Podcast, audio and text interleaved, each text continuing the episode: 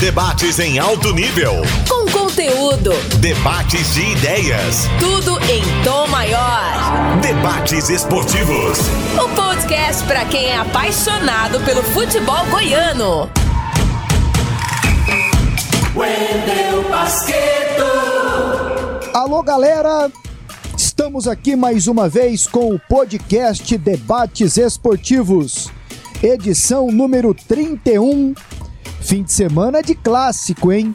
Será o primeiro em 2021. Neste domingo tem Goiás e Vila Nova na Serrinha.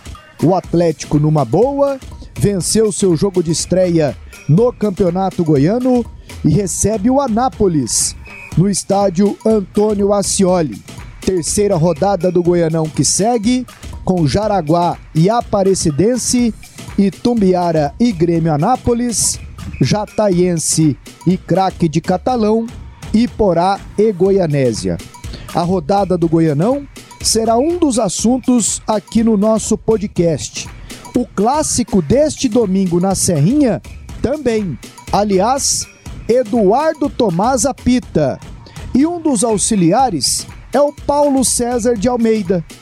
Dupla que estava naquele jogo Manaus e Paysandu em Brasília pela Copa Verde, empate por 1 a 1, que o Paulo César, como auxiliar número 2, viu uma bola entrar, seria o um empate e foi o um empate Esquece de fato isso. do Manaus naquele dia. A notícia que eu tenho é que o Eduardo chegou nele e falou assim: "Pô, a bola entrou mesmo, cara?" Não, entrou, entrou, entrou. Pode confirmar o gol. Rapaz, mas entrou mesmo? Entrou, entrou, entrou. E ele deu o gol. E aí fiquei sabendo que utilizam aquela música do Skank para pegar no pé deles. Qual? Bola na área, não altera o placar. Bola na trave, sem dinheiro. sem ninguém para cabecear. Eu errei, é. Bola na trave, não altera o placar. Bola na área, sem ninguém para cabecear. Aí mudaram a letra bola na trave, altera o placar. É, né? altera mesmo. Alterou pelo menos nesse jogo. Tudo bem, Pasqueta? E eu, e eu, bom dia, Charlie. Bom dia, boa tarde, boa noite para quem está nos ouvindo. Isso aí teria acontecido no meio da arbitragem. Eu só tô ah, relatando o que me disseram. E certamente lá no grupo deles, assim, de, WhatsApp, de WhatsApp, né? né? É igual o nosso grupo aqui, é igual no grupo de quem está nos acompanhando aí. Todo mundo tem um grupo da empresa e quando acontece uma situação assim, o pessoal pega no pé, não perdoa, né? Eles são seres humanos, eu costumo dizer isso, erram, né? Brincam, né? Tem famílias, né? Tem os seus afazeres, né? Mas foi um erro sem dúvida nenhuma, e aí falando sério, um erro realmente absurdo que aconteceu lá na cidade de Manaus. E eu fiquei torcendo no jogo da volta e disse até um. Pro Paysandu passar. Eu disse até um dos, aos, um dos membros da, da, da arbitragem aqui em Goiás, a gente se encontrou é, por um acaso aí num, num, restaurante, eu brinquei com ele. Eu falei assim, rapaz, eu fiquei torcendo para aquele Paysandu dar uns quatro assim no Manaus, para não Pro ter desculpa. Esquecer, né? O povo esquecer que. Mas o. Como o Manaus avançou e graças ao gol que não aconteceu, o erro ele fica maior ainda, né? Ele, ele chama ainda mais atenção. Tá tudo bem, né, Pasqueto? Grande abraço a você. Edição número 31 do podcast Debates Esportivos. Tá tudo bem e hoje um podcast mais interativo. Por que, Charlie? Quem, é, teremos vários convidados. Vários convidados. Daqui a pouco estarão conosco o Tim e o Evandro Gomes para a gente falar do clássico, dos jogos do fim de semana, chutão dos comentaristas e tudo mais. E hoje mais interativo porque produzimos aqui sete depoimentos ou entrevistas com torcedores do Goiás. Torcedores de arquibancada comuns, torcedores mais ativos em redes sociais, torcedores de torcida organizada, porque no início da semana, o Paulo Rogério Pinheiro, presidente do Goiás, ele deu a primeira entrevista coletiva depois do rebaixamento para a Série B. E com todos os torcedores com quem conversamos, com base no que disse o presidente do Goiás, fizemos algumas perguntas parecidas. É, o que você espera do Goiás daqui para frente? Bota fé no trabalho do Paulo Rogério? Coisas assim simples para o torcedor poder colocar seu ponto de vista. E daqui a pouco, na sequência do podcast Debates Esportivos, a gente já começa a falar sobre o tema. Tiro de meta. É hora de colocar a bola em jogo. Seguimos aqui com o podcast Debates Esportivos. Como eu anunciei agora há pouco, já já torcedores do Goiás participarão com a gente aqui. No início da semana, o Paulo Rogério Pinheiro, presidente do Goiás, concedeu uma entrevista coletiva. E ele fez questão de pedir a participação da galera neste momento, que ela dê um voto de confiança, ergueu e encheu a bola da galera do Verdão. Vamos acompanhar um trecho da coletiva em que ele fala sobre a torcida esmeraldina. Acompanhe. Parada obrigatória. Vamos ouvir e debater o que disse o boleiro, o professor, o Cartola. Solta a entrevista. Minha meta o clube é trazer o torcedor para dentro do, do, presidente. Vocês vão ver quando o público botar o estádio, tanta coisa que nós já bolamos de novidades para o público quando o público botar no estádio na Serrinha.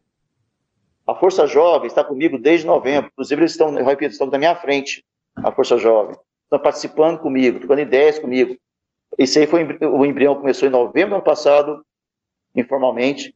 Está tomando corpo. A partir da semana que vem, começa a torcida a ter reuniões comigo, quinzenais, no mínimo, no mínimo mensais ou quinzenais, quando vamos debater.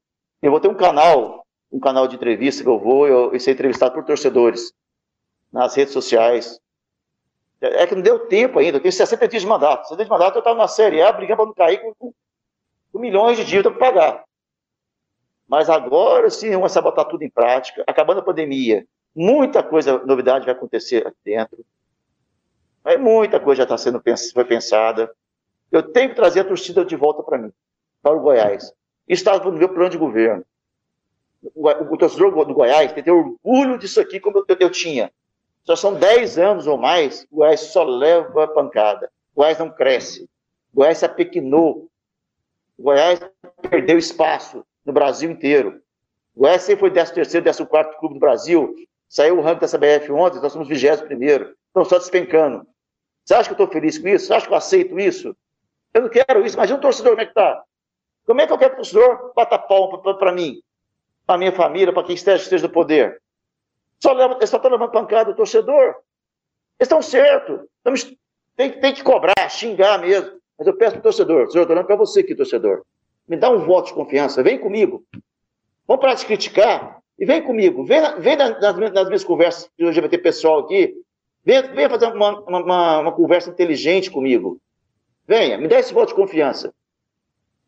E voto de confiança, com a vontade que eu estou de consertar esse clube, nós vamos voltar para a Série A esse ano e ano que vem, vida nova, a vida, a vida nova continua. Agora, se nós continuar brigando, brigando, se a imprensa, é, se a imprensa cada vez que a imprensa pegar um, um, um eu dou uma de uma hora, pegar um fio de cabelo e fazer crise, não vamos a lugar nenhum. Eu sempre defendi, os três clubes da capital têm que estar na Série A. É muito importante para o Estado de Goiás, para todo mundo. É muito bom para todo mundo. Eu penso diferente de vários dirigentes, vários torcedores. Mas eu sou, eu sou, gente, executivo de negócios. Tudo para mim eu, eu, vejo lucro lá na frente, seja técnico, seja financeiro, seja administrativo. Tudo que eu faço é visando lucro lá na frente. Eu garanto, os três times na Série A, o nosso lucro vai aumentar e muito, em todos os sentidos. E aí os jogadores vão querer vir jogar em Goiás, o dinheiro vai entrar maior, a cidade vai movimentar, a rivalidade, a rivalidade vai aumentar. Então, gente, é, é, isso, é isso que eu falo. Vocês não sabem, primeira vez na história do clube, eu autorizei a torcida a entrar na minha posse. Nunca aconteceu isso. E está aqui os representantes falando isso. Eles participaram e entraram dentro da Assembleia Geral. Dentro, na, na, na eleição e na posse. Nunca houve essa história. Sabe por quê? Porque hoje eu, eu, eu, tenho, eu já tenho conversa com a torcida de forma profissional, de forma aberta, de forma clara. Esse é o Paulo Rogério Pinheiro. E aí, Charlie, no dia, inclusive, eu dei a minha opinião eu acho que a paciência e a compreensão de alguns, porque nem todos compreendem o momento, aliás, tem não seria raiva, mas muita desconfiança de quem está lá. Eu acho que a maioria não, não entende. Exatamente. Porque todos que estão nessa diretoria, a maioria já estava na passada, essa compreensão vai até a primeira, segunda, terceira rodada da Série B, ou até uma derrota em clássico para o Vila Nova, porque depois o bicho pega. É, o Paulo Rogério pode ter aqui um respirinho no Campeonato Goiano, porque quando começar a Série B, meu amigo, aliás, quando pegar o Boa Vista na Copa do Brasil, a parada já vai começar a dar uma engrossada. Aliás, o Goiás diminuiu consideravelmente a sua arrecadação. Ele está no grupo 3, 560 mil reais de cota. Ele está no resto. Junto com o Vasco, que é outro grande. Sim, está no resto também. Junto com o Vila, junto com o Jaraguá e também com Goianésia. O, o Atlético pega 990 mil. É, ontem, quando a gente se deparou com os grupos de, de, de divisão da cota do Brasil, lá, o grupo 1, os 15 primeiros do ranking, grupo 2, os clubes de Série A que não estão entre os 15 primeiros, e aí o Atlético entra. E depois é o resto. Depois é o que sobrou. O Goiás está junto com o Jaraguá, com o Murici de Alagoas, com o Operário de Ponta Grossa, com, com o Jaraguá, Goianésia, contra o, o Galvez do Acre. Exatamente. Né? Igual o Vasco também. O Vasco, isso, isso. O Vasco caiu o, Va o Vasco grupo é o 16 do ranking. O grupo A completa os 15 primeiros do ranking. Mas isso é assunto para outro dia. Copa do Brasil. Nós ouvimos aqui uma parte da entrevista do Paulo Rogério Pinheiro. Ele quer um voto de confiança da galera, Charles. Pediu, né? Pediu um voto, um voto de confiança. Olha, eu confesso, se sou torcedor do Goiás, vivendo uma situação dessa, em que o time está em queda livre, sem um cenário né, sem uma luz forte vindo ali do, do, do fim do túnel, onde você vai se agarrar? Você vai largar o clube? Você vai falar assim: não, eu tirei licença do Goiás durante dois anos, três anos, só vou torcer quando ele voltar para a Série A. Você tem essa opção, ou você tem a opção de acreditar no que a diretoria vai colocar em prática e torcer, claro, para que o que ela coloque dê certo. Gente não tem certeza. Pode ser que o Paulo Rogério não consiga fazer o que ele está imaginando. Pode ser que o planejamento não seja o melhor e só o tempo vai, vai dizer. Ou então você pode ficar xingando, que é o que eu acho que a maioria está fazendo nesse momento, né, Pasqueta? O pessoal está muito chateado com o Goiás e o próprio Paulo Rogério deu razão ao torcedor. Quando ele diz assim: não, o torcedor está certo em xingar, está certo em ficar revoltado. Mas eu peço um voto de confiança. É o pedido dele para o torcedor do Goiás. Torcedor que quer muito mais, Pasqueto, eu entendo, do que um camisa 10, um grande técnico ali para comandar o time. Ele quer, claro, todos a volta para a Série A, mas eles querem mais do que isso. Eles querem um clube, eu acho que esse seria o resumo assim dos torcedores que eu já consegui conversar, entender. Eles querem um clube mais ambicioso. E é uma situação que nessa última década não existiu no Goiás. O Goiás não teve ambições nessa última década. Pegamos aqui depoimentos de sete torcedores. Vamos ouvi-los, Charlie Pereira? Começando com quem? A gente começa aqui com o Matheus Tobia. Ele hoje é o presidente da Força Jovem Organizada do Goiás. E ele comentou sobre essa questão da aproximação do presidente Paulo Rogério Pinheiro do Goiás com a galera. Acompanhe. Debate com a galera. Voz para o torcedor. A história do, do, do Paulo do Goiás, a vida inteira, ele tem esse discurso de, de aproximação da torcida com o clube, né? Isso até anos atrás, até de cogitar a assumir a presidência do Goiás. Então, assim, quando ele foi colocar a, na sua chapa, nova gestão lá, à disposição a concorrer, a gente fez o papel né, de torcedor organizado, a gente escutou os dois lados e declarou aos dois lados também que a gente estaria juntos, com as coisas corretas, é claro, na, que, na chapa que fosse aclamado presidente. Assim foi feito, foi feita do Paulo, né? Paulo ganhou. É, assumiu um pouco o clube antes do mandato dele, devido às circunstâncias que se encontravam reais. E desde então ele falou que queria muito a opinião da Força Jovem. Daí então a gente fez diversas cobranças, né? Pessoalmente, cara a cara, olho no olho.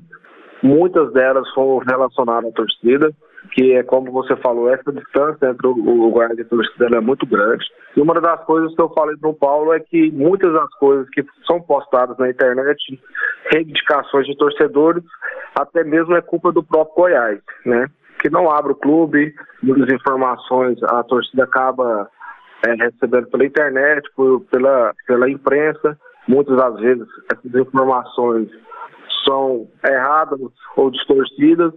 Então eu propus ele que ele tivesse essa, essa aproximação com a torcida e que abrisse o jogo para a torcida. Por quê?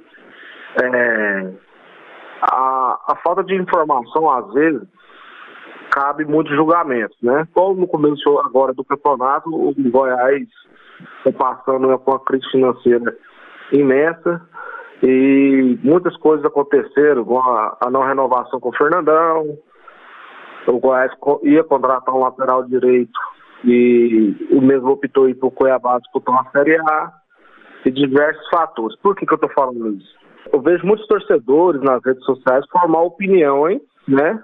Pelo que a imprensa divulga ou por algumas páginas divulgam. Eu acho que o torcedor ele tem que viver o clube, tem que buscar informações sobre o clube e não formar opinião da primeira coisa que vê.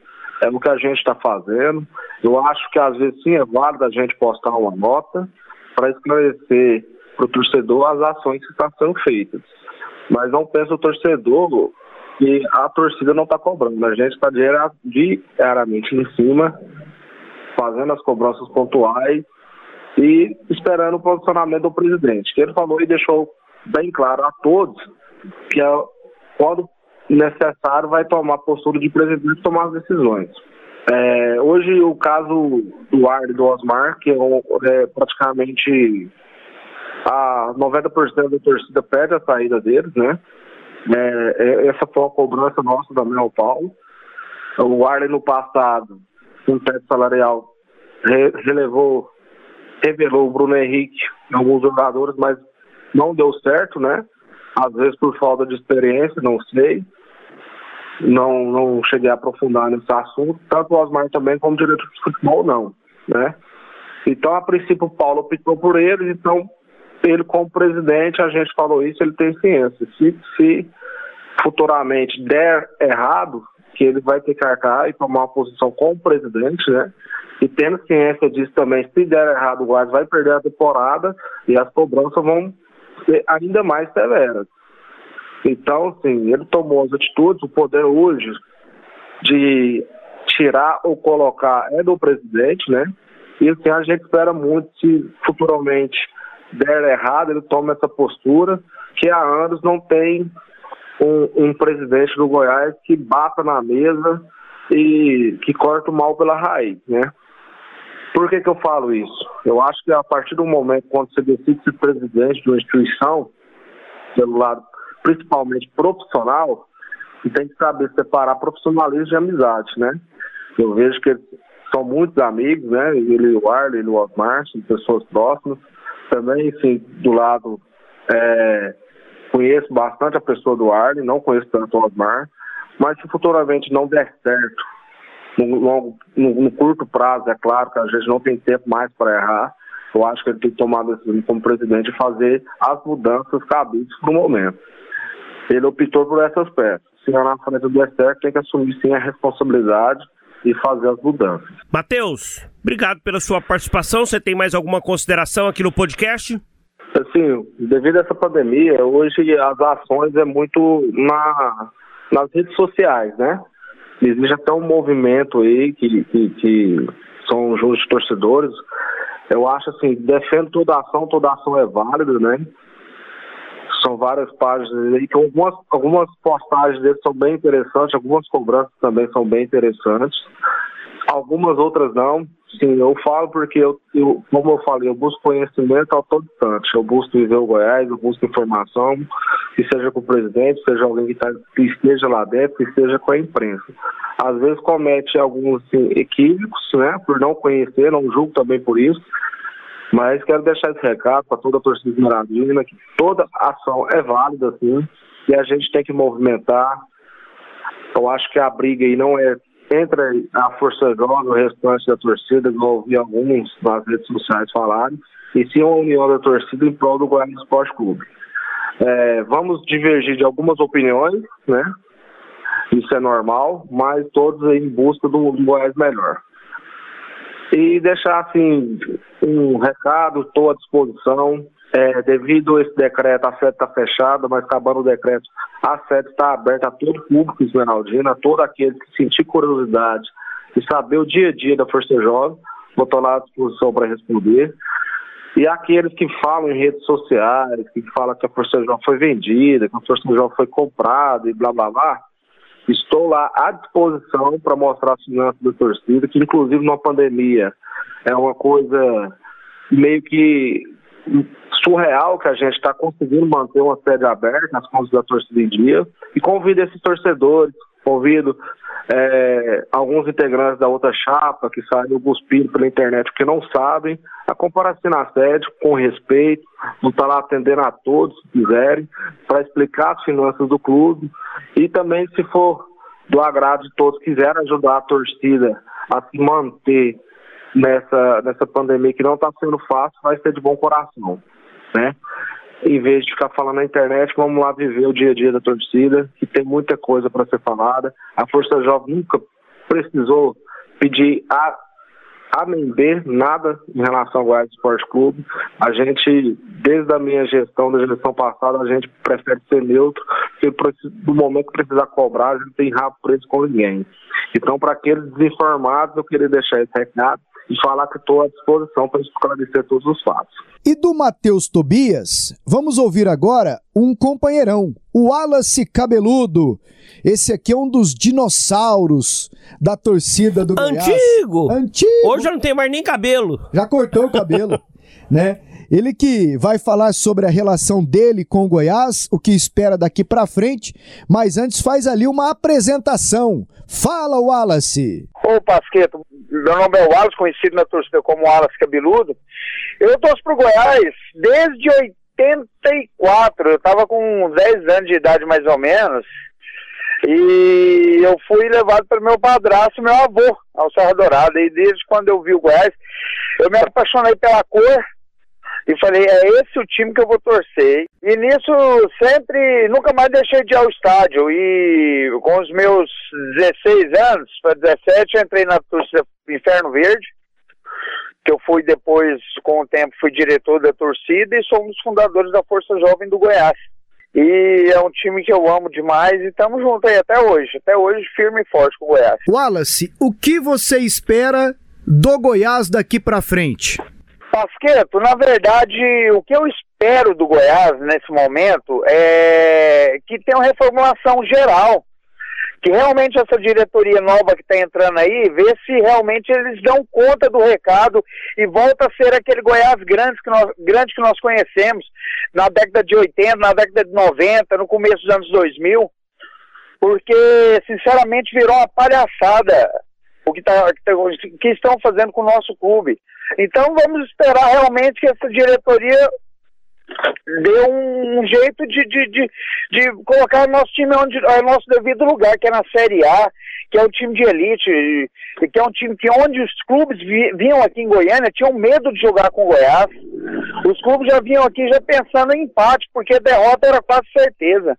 E hoje nós viramos um motivo de chacota, de piada, então eu espero que essa nova diretoria venha para somar realmente.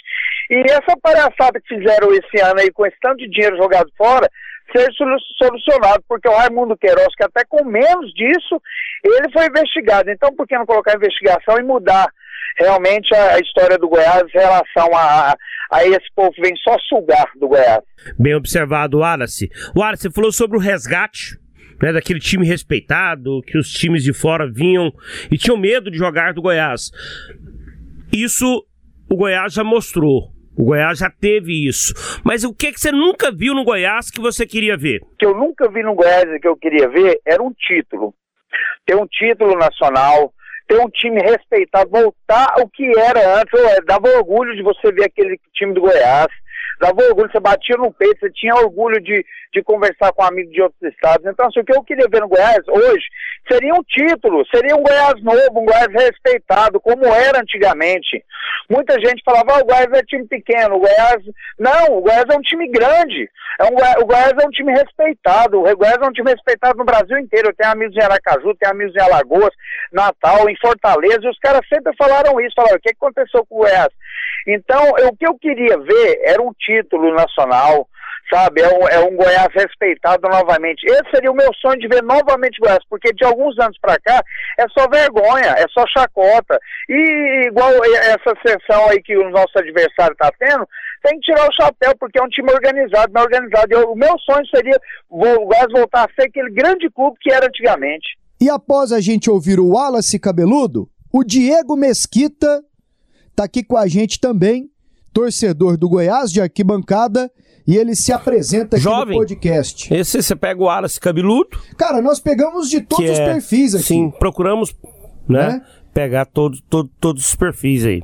Gente mais antiga e gente mais nova. E o Diego Mesquita está aqui com a gente também. Meu nome é Diego, sou estudante de engenharia elétrica, trabalho na empresa Orbis, engenharia clínica. O, comecei a torcer pelo Goiás graças ao meu irmão. Meu irmão Rafael Mesquita, jornalista também, me fez, me levou para o estádio pela primeira vez e assim já tomei todo carinho, todo amor pelo Goiás. Começou por volta de 2008, 2007, assim comecei a ver o Goiás, acompanhar. Diego, e o Paulo Rogério Pinheiro, presidente do Goiás Esporte Clube, essa semana disse da vontade de ouvir o torcedor de buscar entender o que, que o torcedor quer, de criar uma relação mais próxima com esse torcedor. Como é que você vê esse tipo de iniciativa? Né? E o que você gostaria de falar para o presidente do clube? Eu acho que, o Paulo Rogério, eu acho que a gente tem que ter uma aproximação mesmo com o torcedor com o Goiás. O torcedor tem que estar mais próximo do Goiás, tem que estar mais também, é, é, sobre as partes internas do Goiás, tem que ter é, essa noção, né? E o que eu gostaria de falar para ele é porque o Goiás tem que voltar ao seu Goiás antigamente. Tem que voltar a ser. Tem que voltar a ser o Goiás que tanta gente se apaixonou. Tem que voltar ao Goiás que a gente. É, que os, os, os times de fora vinham e tinham medo de jogar aqui no Serra Dourada. E a gente tinha essa disputa muito bom. E é claro, é, desde 2010, né? 2010 está instalado na garganta até agora sobre a Copa Sul-Americana, né? O Goiás, os torcedores do Goiás pedem um título nacional ou então um internacional, né? Disputar vaga para Libertadores, um título de renome, né? Sobre plano sócio-torcedor, né? Você já foi associado, continua sendo quer ser e para ser associado, que tipo de plano que você vislumbra que o Goiás tem que fazer, assim, que modelo que você vê que acha que o Goiás poderia poderia copiar ou então criar? Eu já fui sócio, sócio torcedor, é, comecei a ser sócio torcedor desde 2019, se eu não me engano, 2018 e estava pagando até, até agora, sabe? Mas aí no final do ano, quando o Goiás começou a ficar ruim, eu é, né, e acabei parando. E mas eu quero voltar a ser só torcedor, quero confiar no time, por isso o Goiás tem que ter essa proximidade com o torcedor. Eu acho que teve uma época que o Goiás estava fazendo promoções, além do sócio torcedor, né, das camisetas que fazem o, o torcedor ficar muito próximo do time. E, por exemplo, na hora do jogo, antes tem um happy hour. Isso é claro, agora não, né? Porque tá em época de pandemia. Mas quando tudo voltar ao normal, é, em fazer um happy hour para os torcedores, é, uma, o mascote é, ficar junto com a torcida, igual como fazem, sabe? Para poder animar e dar mais ouvido ao torcedor também. Diego é irmão do Rafael Mesquita. Lá da ABC? Exatamente. TV e Rádio Brasil Central? Grande, trabalhou conosco aqui também. Pô, o Rafael nos, é vila, cara. Não é não. É verdade. Rafael é Vila e o Diego é Goiás? Diego falou aí, falou assim: tô, sou, sou, Goiás porque meu irmão me levava pra, pra, pra, para arquibancada, para torcer, ele é um torcedor jovem ainda, né? E ele falou aí sobre a galera do. do, do é, ele, ele, gostava quando o pessoal fazia lá no do sócio torcedor do Goiás aquele happy hour, né? O Goiás teve umas ações assim, uma, umas interações legais com, com o torcedor que era associado, né? Um, eu acho que isso é um dos desafios do Paulo Rogério. Eu acho que é, mesmo ele trabalhando nesse momento, digamos, com uma contrariedade do torcedor, paralelo a isso, ele precisa apresentar a esse torcedor aí que isso vai ser mais viável quando as coisas melhorarem em relação à pandemia, um plano sócio-torcedor que seja atrativo realmente e que não seja aquele plano sócio-torcedor que quando o time vai mal, o torcedor paga, para de pagar. Diego Mesquita, você sabe, e faz três anos que eu tô aqui na rádio, eu sou enjoado, eu sou cri-cri, nervoso. Hum, não, não, não. Mas eu amo uma resenha. Certo. Quando eu sento ali para resenhar, é uma beleza. E o Rafael Mesquita é um dos caras bons de conversar assim, agradável. Na imprensa, tem mais alguns que eu gosto. Quando eu encontro assim, de sentar e conversar fiado. Dois, o Vinícius Silva, Rádio Bandeirantes. Três, o Jânio do Popular. Sim. Ótimos papos. 4. César Rezende. Aliás, as nossas condolências aqui ao César e à família dele. Eles nesta semana perderam o Célio Rezende, uma das vítimas da Covid-19. O Célio Rezende, irmão do César, trabalhou muito tempo na imprensa em Itumbiara, foi jornalista lá, foi assessor político, não sei se chegou a ser político também a situação agravou, veio para Goiânia e não, e não venceu essa luta.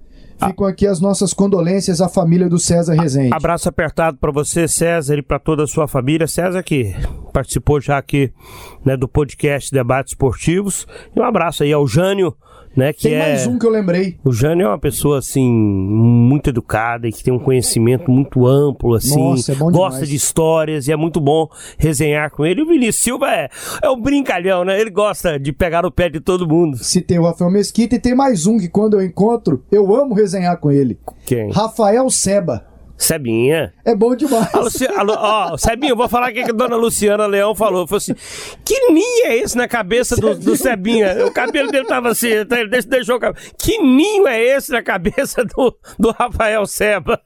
Tá meio Black Power, né? E quem tá com a gente aqui agora, da galera do Verdão, é o Carlão Lessa. Que no Twitter ele é muito atuante, é conhecido como Carlão Verdão.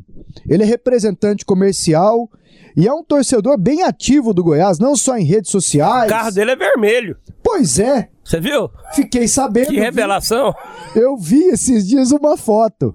Ele falou assim: Charme, eu deixo o carro sujo pra ele nem parecer vermelho. E ele contou uma história que encontrou com o, com o Bessa nosso aqui. Oi, carro é vermelho, parceiro? Meu carro é vermelho, não uso pente pra. que trem ruim. E o Carlão fala da sua relação com o Goiás e o que espera daqui para frente com a nova diretoria. Vamos ouvi-lo aqui. Grande abraço, Charlie. Um abraço pro Paqueto. É, abraço a todos aí da Sax. Sim, a gente é, é, se tornou aí uma é, muito participativa ao longo dos anos aí com questões da, da torcida né, em relação ao Goiás Esporte Clube. É, até, até quando era mais jovem, então, a gente gastava muita energia com Goiás. Tá? Hoje, hoje um pouco menos. Já, já nos reunimos com o Marcelo Almeida, com o Dr. Sérgio Rassi. Até hoje eu falo com o Dr. Sérgio Rassi, sabe?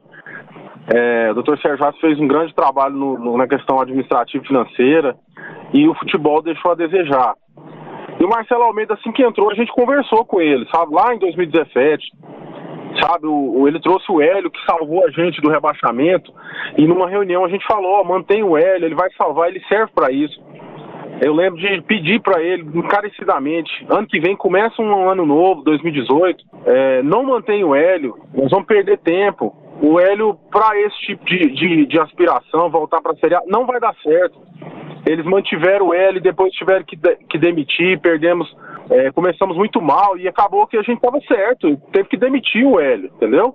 Então, assim, várias situações, a gente pede, pedimos muito pro Marcelo Almeida é, tomar cuidado com as entrevistas, a torcida do Goiás está muito machucada, muito é, é, é, tudo que fala, às vezes, ele é, tocava no assunto de torcedor, acabava atingindo a torcida, entendeu? Então a gente pediu muito, muitas coisas que, e não fomos ouvidos. Né? É igual agora, esse tipo de postagem, precisa de ter mais torcedor é, no, trabalhando no clube. É claro que todo mundo que trabalha precisa do seu salário, precisa né, sobreviver, precisa é, tem suas aspirações pessoais, mas precisa de ser torcedor também. E o Goiás tem pouco torcedor trabalhando lá, sabe? Então a gente já conversou muito. É, eu não falo que eu, que eu deixo, deixaria de conversar com o presidente de agora para frente, mas não é muito animador, sabe a ideia. E se você pudesse, Carlão, fazer um pedido para o Paulo Rogério Pinheiro, que você conhece, que pedido seria? Charlie, olha, eu, eu, eu queria pedir para ele voltar o time para a Série A, sabe? Mas isso é um pedido meio óbvio, né? Sabe, eu não sei se ele vai dar conta. Ontem os jogos, o jogo, o jogo do contra o Goianésia foi terrível, de dar desespero é, ver toda a responsabilidade que eles estão querendo jogar na base e, e a gente vê que realmente não, eles não dão conta, não vai dar conta. Então, assim, é desesperador, né? Pedir isso numa situação de calamidade financeira e de falta de, de qualidade técnica que a gente vive no momento. Mas fora isso, eu queria pedir respeito ao torcedor, sabe? Eu sei que eu, eu confio muito no, no Paulo Rogério, porque eu sei que ele é torcedor, eu sei que ele queria muito estar no carro que ele está. O, o, o, ele começa errando porque ele está se cercando de pessoas que, que já provaram que não dão conta, né? E fazendo as mesmas coisas, ele não vai chegar a um resultado diferente. Então eu fico temeroso pelo Paulo. Não, não tenho dúvidas da capacidade do, do, do, Paulo, Paulo Rogério Pinheiro. Apesar do sobrenome, ele é um cara que já devia ter sido presidente. E assim, não é que é um problema ser Pinheiro. O problema é que os Pinheiros fizeram o, o clube chegar até aqui. De todas as formas. Os Pinheiros fizeram o Goiás grande em uma determinada época. E de 10, 15 anos para trás, os Pinheiros fizeram o, o, o clube diminuir. Chegar até aqui nessa, nessa situação horrorosa que nós estamos. Então, eu queria pedir para ele respeito. Pede para o outro Pinheiro, o Thiago, conversar mais com o torcedor, para não ficar fazendo é, é, postagens que, que desagradam a torcida, sabe? É, é, hoje em dia, qualquer coisa já é motivo de, de, de serve de chacota, sabe? A gente não pode. O Goiás foi o, a, a torcida do Goiás foi a primeira a, a, vamos dizer assim, brigar pela valorização do futebol goiano. Né? O movimento barrista começou na torcida do Goiás. E, e, é difícil quando a gente vê que eles não, não se importam com isso, sabe? Não tomam certos cuidados que qualquer torcedor, mesmo que não fosse profissional, mesmo que não, não trabalhasse em agência de, de publicidade e marketing em São Paulo, saberia fazer, sabe? Saberia que o que pode e o que não pode ser feito. Porque a pessoa que é torcedora, ela sente na pele, vive, vive na pele o clube. É, esses são os pedidos que eu queria que o, o doutor, que o senhor Paulo Rogério Pinheiro é, atendesse, sabe? Primeiramente, respeitasse o torcedor e entendesse que esse time aí não vai dar conta, nem do Goianão. É, essa, assim, o principal é isso, é, é, é, montar um time de novo, vencedor, sabe? Mudar a cara do Goiás, é isso que é preciso. O Carlão, ele ficou chateado, eu acho que muitos torcedores do Oeste ficaram chateados com aquela postagem do Osmar Lucindo lá no Flamengo. E ao fundo tinha um. Tinha lá o escudo do Flamengo grandão tal. Né? Eles tiraram uma foto ali na, na entrada do. Acho que é do ninho do, do Urubu. E, e, eles ficaram muito chateados. Eles acham que esse tipo de publicação diminui o clube. Até porque o Flamengo não falou nada da parceria. É, eu acho que, que, que um né? dos pontos seria: já pensou se o Flamengo publicasse uma foto, essa mesma foto? talvez seja tivesse sido uma situação, uma maneira de atenuar a questão, mas o Flamengo não avançou, pelo menos publicamente, né, nessa em detalhes da, da parceria. E assim, eu acho até que uma parceria com o Flamengo é ótima para o Goiás. Assim, a ideia de ter uma parceria com o Flamengo é ótima. Resta saber se na prática ela vai ser boa, né? O Goiás tem que conseguir trazer. Né, o Flamengo está jogando aí o, o Carioca com time reserva, time de menino Daqui a pouco se consegue trazer algum menino que seja melhor do que as opções que o Goiás tem, vai ser algo é, é interessante. Né? Então ele, ele, muitos torcedores reclamam desse tipo de coisa, que isso expõe demais o Goiás, deixa o Goiás frágil, às vezes como um motivo de chacota. E o Carlão é um, é um dos torcedores, e são vários eles aqui no, no futebol goiano, de uma forma geral, eu trago também torcedores do Vila e do Atlético também, com esse tipo de, de, de posicionamento, que é a questão do bairrismo, né? Do, do, do torcedor aqui em Goiás ele torcer pro time daqui, né? Eu acho que isso passa muito pela importância que o time daqui tem. E nesse momento, por mais que o, o discurso dele seja do ponto na ótica dele um discurso correto, é, como é que você fala pro garoto torcer pro Goiás? Ele olha o pai, ele, o pai tá xingando o Goiás o dia inteiro. Tá revoltado o tempo inteiro. Né? Então, é, os clubes aqui eles precisam dar uma força também para engrossar essa questão. Mas uma coisa que também deixa o torcedor do Goiás chateado, Pasqueto. O Flamengo vem aqui, metade do estádio é do Flamengo. Isso também deixa o torcedor muito chateado. Ali, aliás, é um discurso, porque aqui a gente se acostumou a ter estádio dividido e fala: é, mas aí o Goiás vai perder dinheiro, divide com o Serra Dourada. Cara, será que é só a gente que faz certo? Por quê? Vou dar exemplos. O Flamengo vai jogar em Florianópolis. Uma parte da ressacada para o Flamengo, 10%, 15% que seja. Do Orlando Scarpelli lá no Figueirense, 10, 15% que seja. Flamengo uma vez tomou 5 do Juventude, ou 6, numa Série A lá em Caxias do Sul. Alfredo Jacone, Flamengo, a tua parte é essa aqui, ó. Tá aqui, ó. Tua parte é essa aqui. Coloca o ingresso no preço que você acha que é, que é justo. Torcida do Mengão, você vai vir? 10%? 300 reais o ingresso. Ah, tá caro. Então não vem, parceiro. O estádio aqui é nosso. Pronto. Polícia, é assim. Você vai ter condição de me ajudar? Olha, os flamenguistas têm que vir por essa rua, deixar o carro em tal lugar, ou melhor, nem vem de carro, vem de Uber, de táxi a pé, de avião. Flamenguista entra nessa bilheteria, o flamenguista entra nessa entrada com bilhete na mão. Se não tiver com bilhete na mão, não passa ali da, da T63 na Serrinha.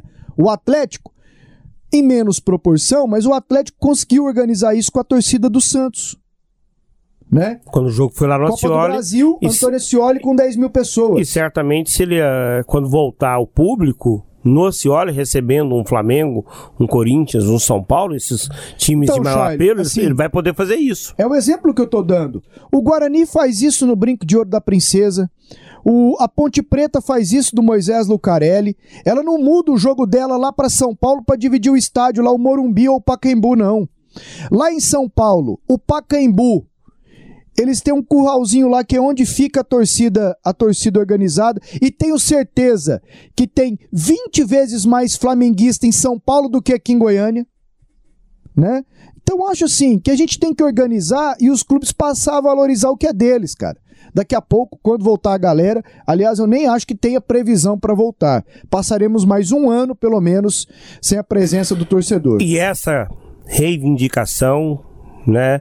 Até agora ninguém falou pontualmente sobre isso, mas essa é sem dúvida nenhuma reivindicação que o Paulo Rogério, se não ouviu, ele vai ouvir.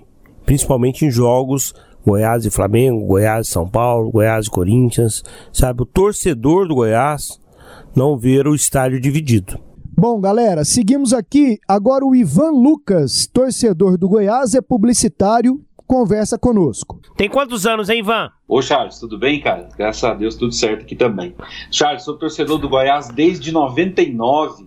Primeira vez que eu fui no, no estádio, eu era moleque, foi no jogo contra o Santa Cruz, o jogo do acesso, né? O fatídico acesso que a gente não conseguiu permitir que o Vila subisse. Desde então, sou esmeraldino, doente, roxo. Você vibrou mais naquele dia com o título ou com o não acesso do Tigrão? Com não acesso é com certeza, né, o Charles? Tem três times que eu vou torcer sempre na vida contra: Vila Nova, Flamengo e Corinthians. O resto eu posso até apoiar. Agora esses três aí não dão não, Charles. É a rivalidade, é a rivalidade, né? Rivalidade, rivalidade. Ivan, e me fala um pouquinho onde você mora, sua profissão. Ô Charles, eu moro em Goiânia, eu sou de Anápolis, na verdade, então nasci em Anápolis e vim para Goiânia muito novo. Eu sou publicitário, sou especialista em marketing digital, sou professor, consultor e um fã enorme de vocês aí. É um prazer estar falando com vocês também da SAGS. Os acompanho há muito tempo sou fã do rádio esportivo e cresci ouvindo e escuto até hoje nos meios digitais. E estou aqui para somar com vocês nesse bate-papo, nesse podcast. Foi como publicitário, como é que você vê o marketing do Goiás assim, né? Se você tivesse ali dentro do marketing do Goiás, como comunicar para esse torcedor? Ô, Charles, eu tenho para mim, cara, que a fala do presidente uh, Paulo Rogério é muito assertiva quando eles precisam ouvir muito mais a, a torcida e principalmente se aproximar da torcida, né? A gente precisa fazer um, um, um, trabalho de comunicação aí do time de marketing do Goiás em aproximar com a torcida, aproximar com os pontos de Goiânia, né? A gente tem muitos pontos em Goiânia.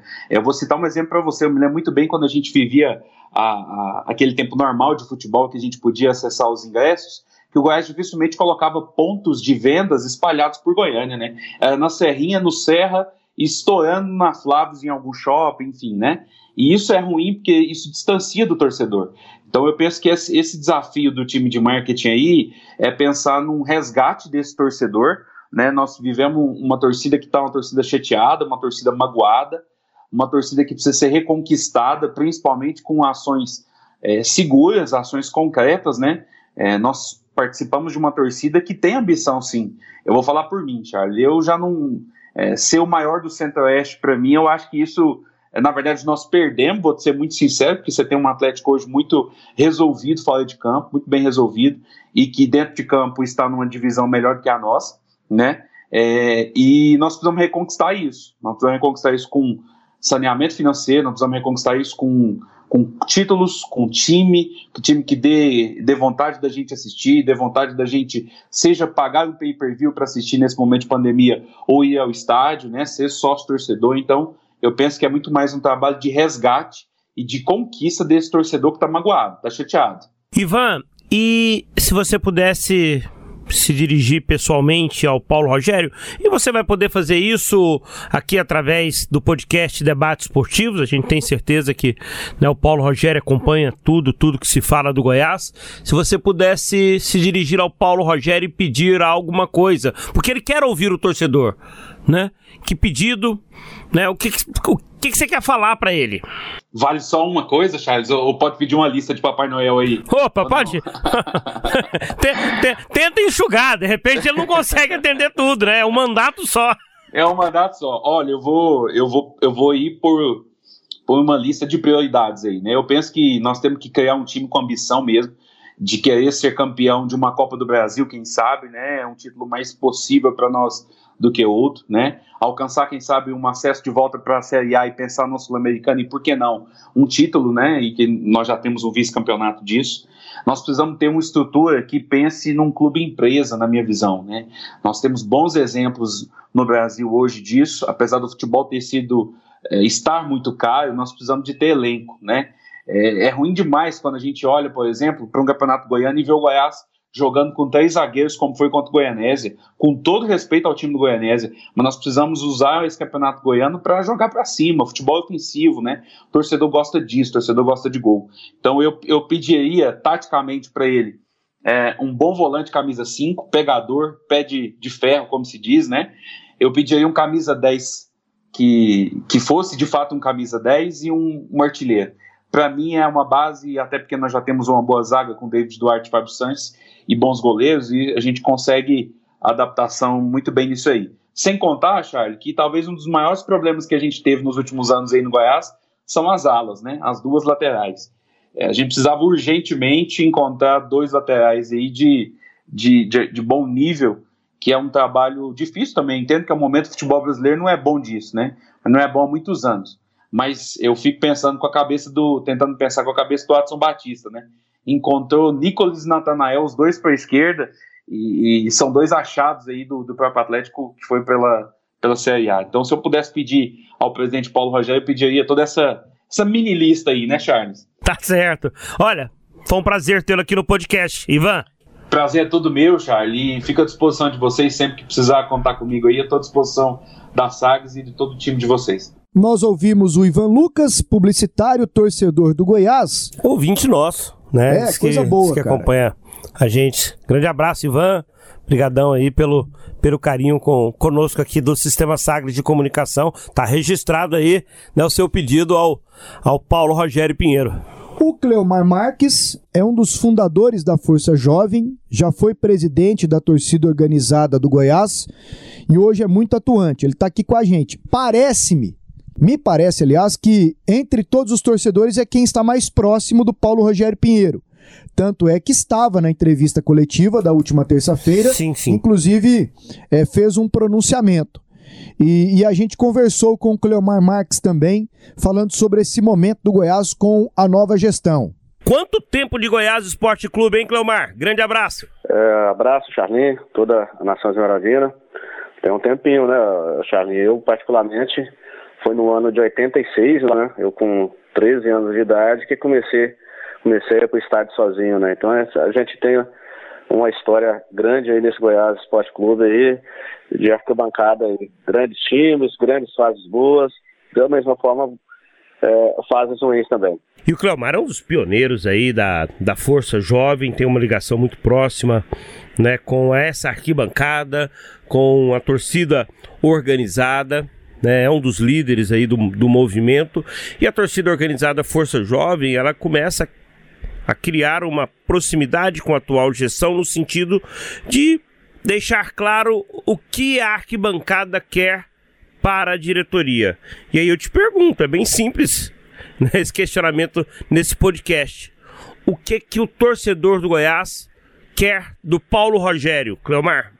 Bem, eu acho que é um, é conjunto de coisas que para refletir no futebol. Né? Eu acho que primeiramente é, todo torcedor apaixonado pelo Goiás Esporte Clube quer ver de volta aquele Goiás, né? Aquele Goiás que era respeitado no país todo, aquele Goiás que é, todos os times vinham aqui no estádio Serra Dourada aqui, já mudava a forma de jogar, vinham retrancado, aquele Goiás que era respeitado. Acho que o primeiro passo é isso, ter um time de, um time de futebol forte, né?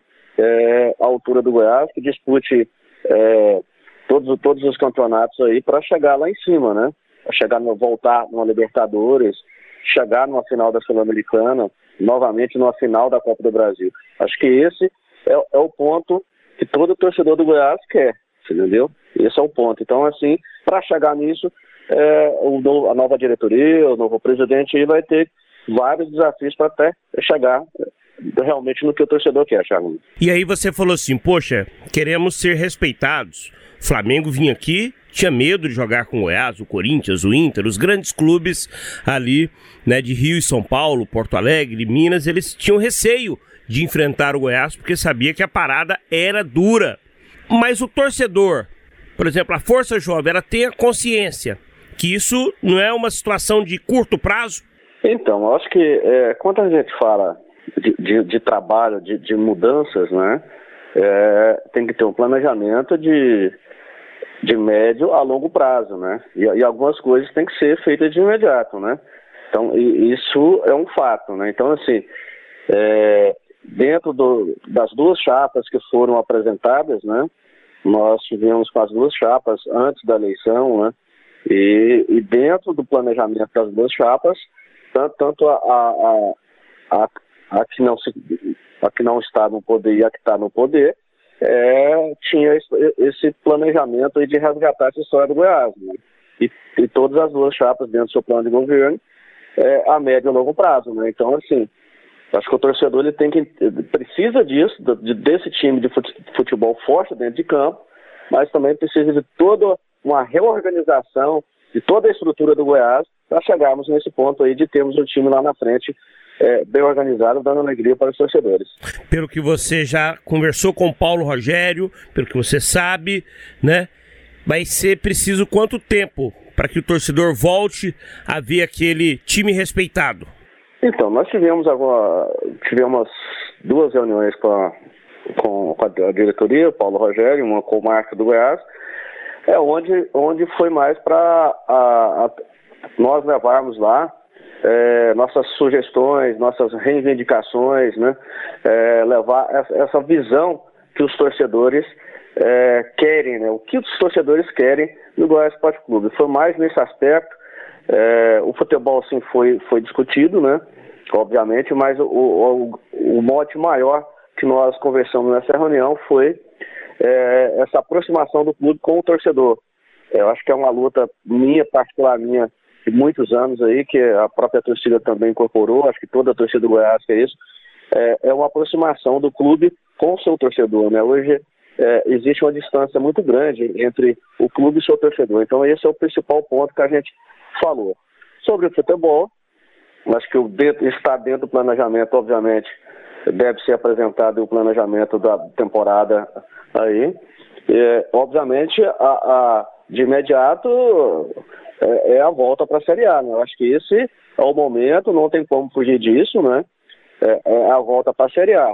Dentro de todo um projeto aí para é, voltar para a Série A e buscar uma, uma, Sul-Americana, uma Libertadores. Então, assim, é, de imediato mesmo para futebol é a volta, né, Charlie?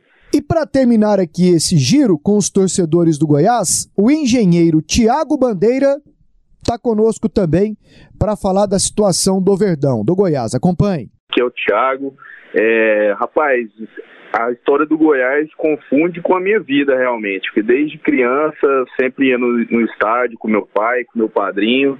Então eu tenho 26 anos, vamos colocar aí praticamente 24 de Goiás Esporte Clube. Que isso, foi muito cedo para as arquibancadas já. Fala o nome do seu pai, do seu padrinho. Meu pai é o Hudson Bandeira. É, hoje ele mora até em outro estado, mas hoje já vou no estádio sozinho, né? No começo era com ele. E o meu padrinho, como meus pais se separaram, ele era até Vila Nova. E aí, mesmo assim, ele continuou me levando por causa da, da nossa paixão pelo clube, né? Pô, que legal, que legal. E me fala, é, você tem 26 anos, qual que é a sua profissão? Você trabalha em, em que área? Sou engenheiro civil, tenho uma, tenho uma empresa né, de construção, reforma e manutenção predial. E, além disso, eu trabalho numa multinacional como consultor de engenharia de obras do, do Estado e do governo federal, do Exército, nesse sentido. E que obra você quer para o Goiás Esporte Clube, né? Qual o seu sonho? O que, é que você poderia né, contribuir, de repente, podendo falar para o Paulo Rogério Pinheiro, né, presidente do Goiás, que quer ouvir o torcedor? E aí eu te pergunto, o que, Thiago, você quer falar para ele? Olha, eu acho que hoje o torcedor do Goiás está muito machucado, né? no, num primeiro momento, a gente queria coisas simples. Por exemplo, uma, uma contratação passar por um mínimo de crivo, né? Uma análise sobre o desempenho, sobre lesões, sobre o histórico de como é o dia a dia do atleta em outros clubes. A gente, num futuro, num passado recente, a gente tem visto contratações sem nexo, sem estudo, jogadores que vêm não jogam com salários altos, sem realmente uma, uma ideia, né? Do que, que o clube planeja para tanto nos seus objetivos quanto no que ele está jogando.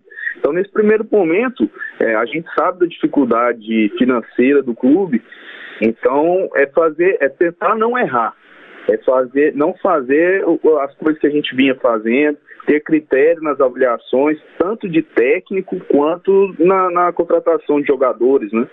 E você enxerga capacidade nesse momento no Goiás para que esse objetivo seja alcançado? Olha, o que a gente espera com essa mudança na presidência hoje é que fique mais centralizado. É, a gente viu o grande problema que foi essa esse colegiado, né? Ninguém sabia quem mandava no Goiás. A gente não sabia quem que realmente tomavam as decisões. Então, nesse primeiro momento, eu acho que a torcida tem que ter um pouco de paciência. É, o nosso novo presidente, Paulo Rogério, tem pedido isso, né, um voto de confiança. A gente sabe que são momentos difíceis, mas acredito que a união que ele tem pregado aí com a torcida pode ser, pode ser benéfica ao clube. Muito legal. Ouvimos aqui sete torcedores do Goiás. Meus agradecimentos aqui ao Matheus Tobias, Wallace Cabeludo, Diego Mesquita, o Carlão Lessa, Ivan Lucas, Cleomar Marques e Tiago Bandeira. Cada um com seu ponto de vista. E foi bacana ter ouvido aqui todo mundo, Charlie. Pois é, dois pontos que, que, que eu acho importante ressaltar. o Paulo Rogério falou na entrevista coletiva sobre a figura do presidente, que às vezes ela não é acessível ao torcedor. Isso sempre, segundo ele, no Goiás aconteceu. Mas a gente já viu esse tipo de iniciativa que ele busca agora, já com Sérgio Rassi e já com Marcelo Almeida. Eu estou citando só os dois últimos presidentes. Né? O, o Sérgio Rassi e até o Carlão disse que, que já recebeu os torcedores. O Marcelo Almeida também já via esse tipo de, de, de aproximação, pelo menos tentativa né?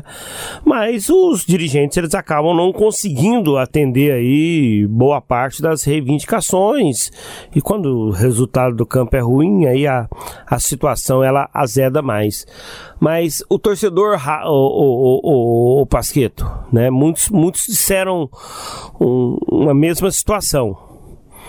Quando os grandes vinham aqui em Goiânia, eles tinham medo do Goiás.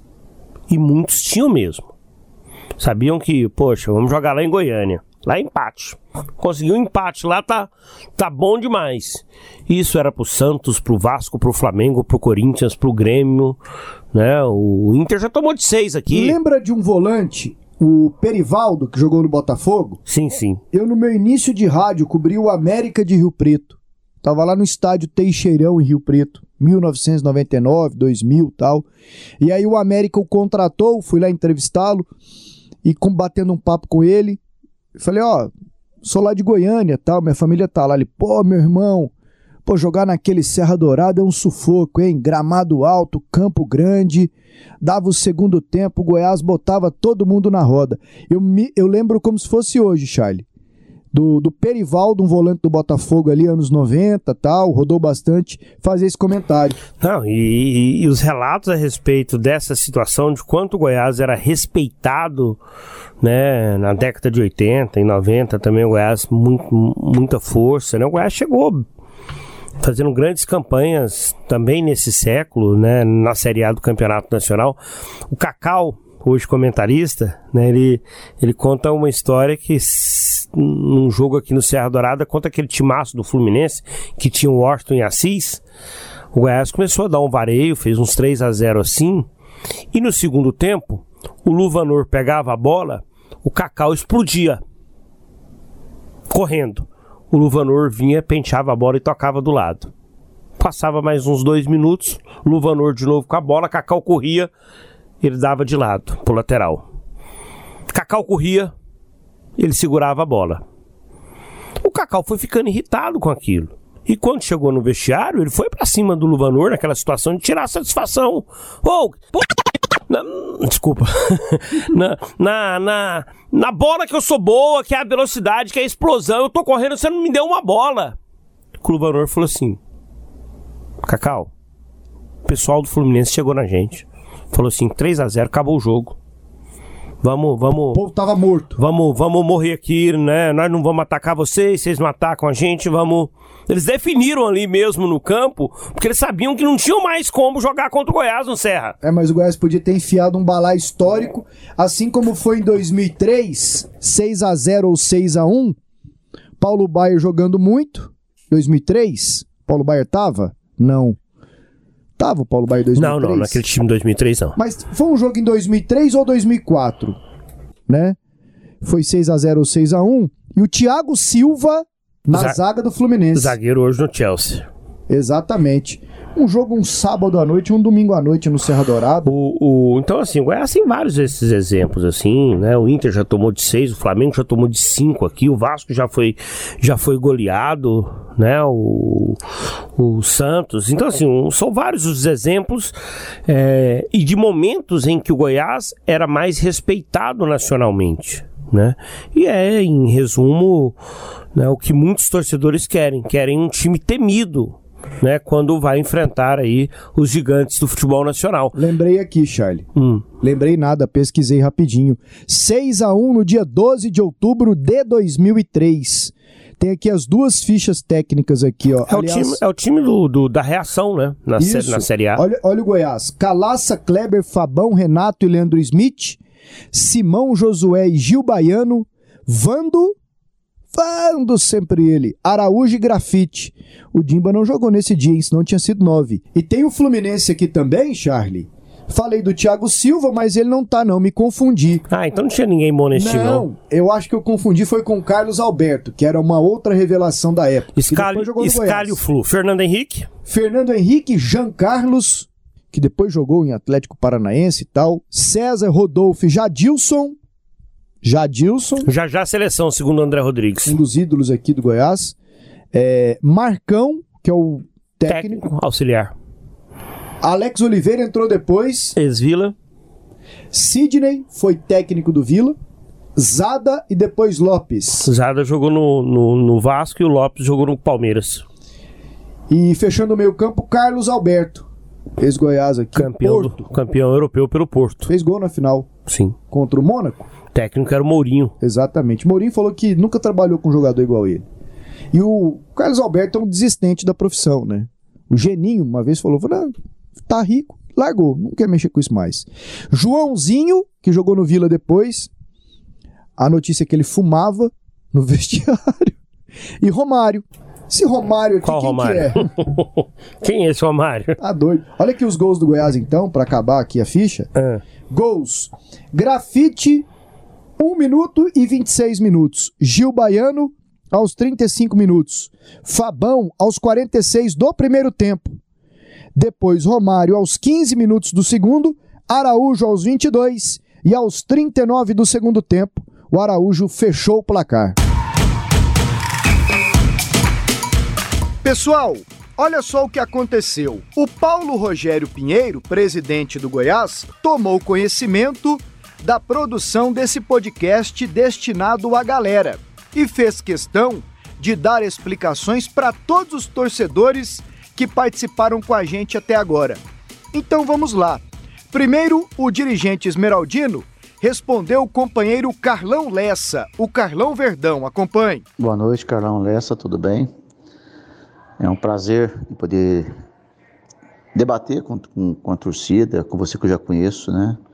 E com todos os outros que eu vou responder aqui nesse podcast, a pedido do Charles Pereira, da Sagres, da Sagres, Sempre que tiver alguma coisa com torcida, se for um debate de alto nível, como, como, como foi proposto pela SAG, eu, eu, vou estar presente.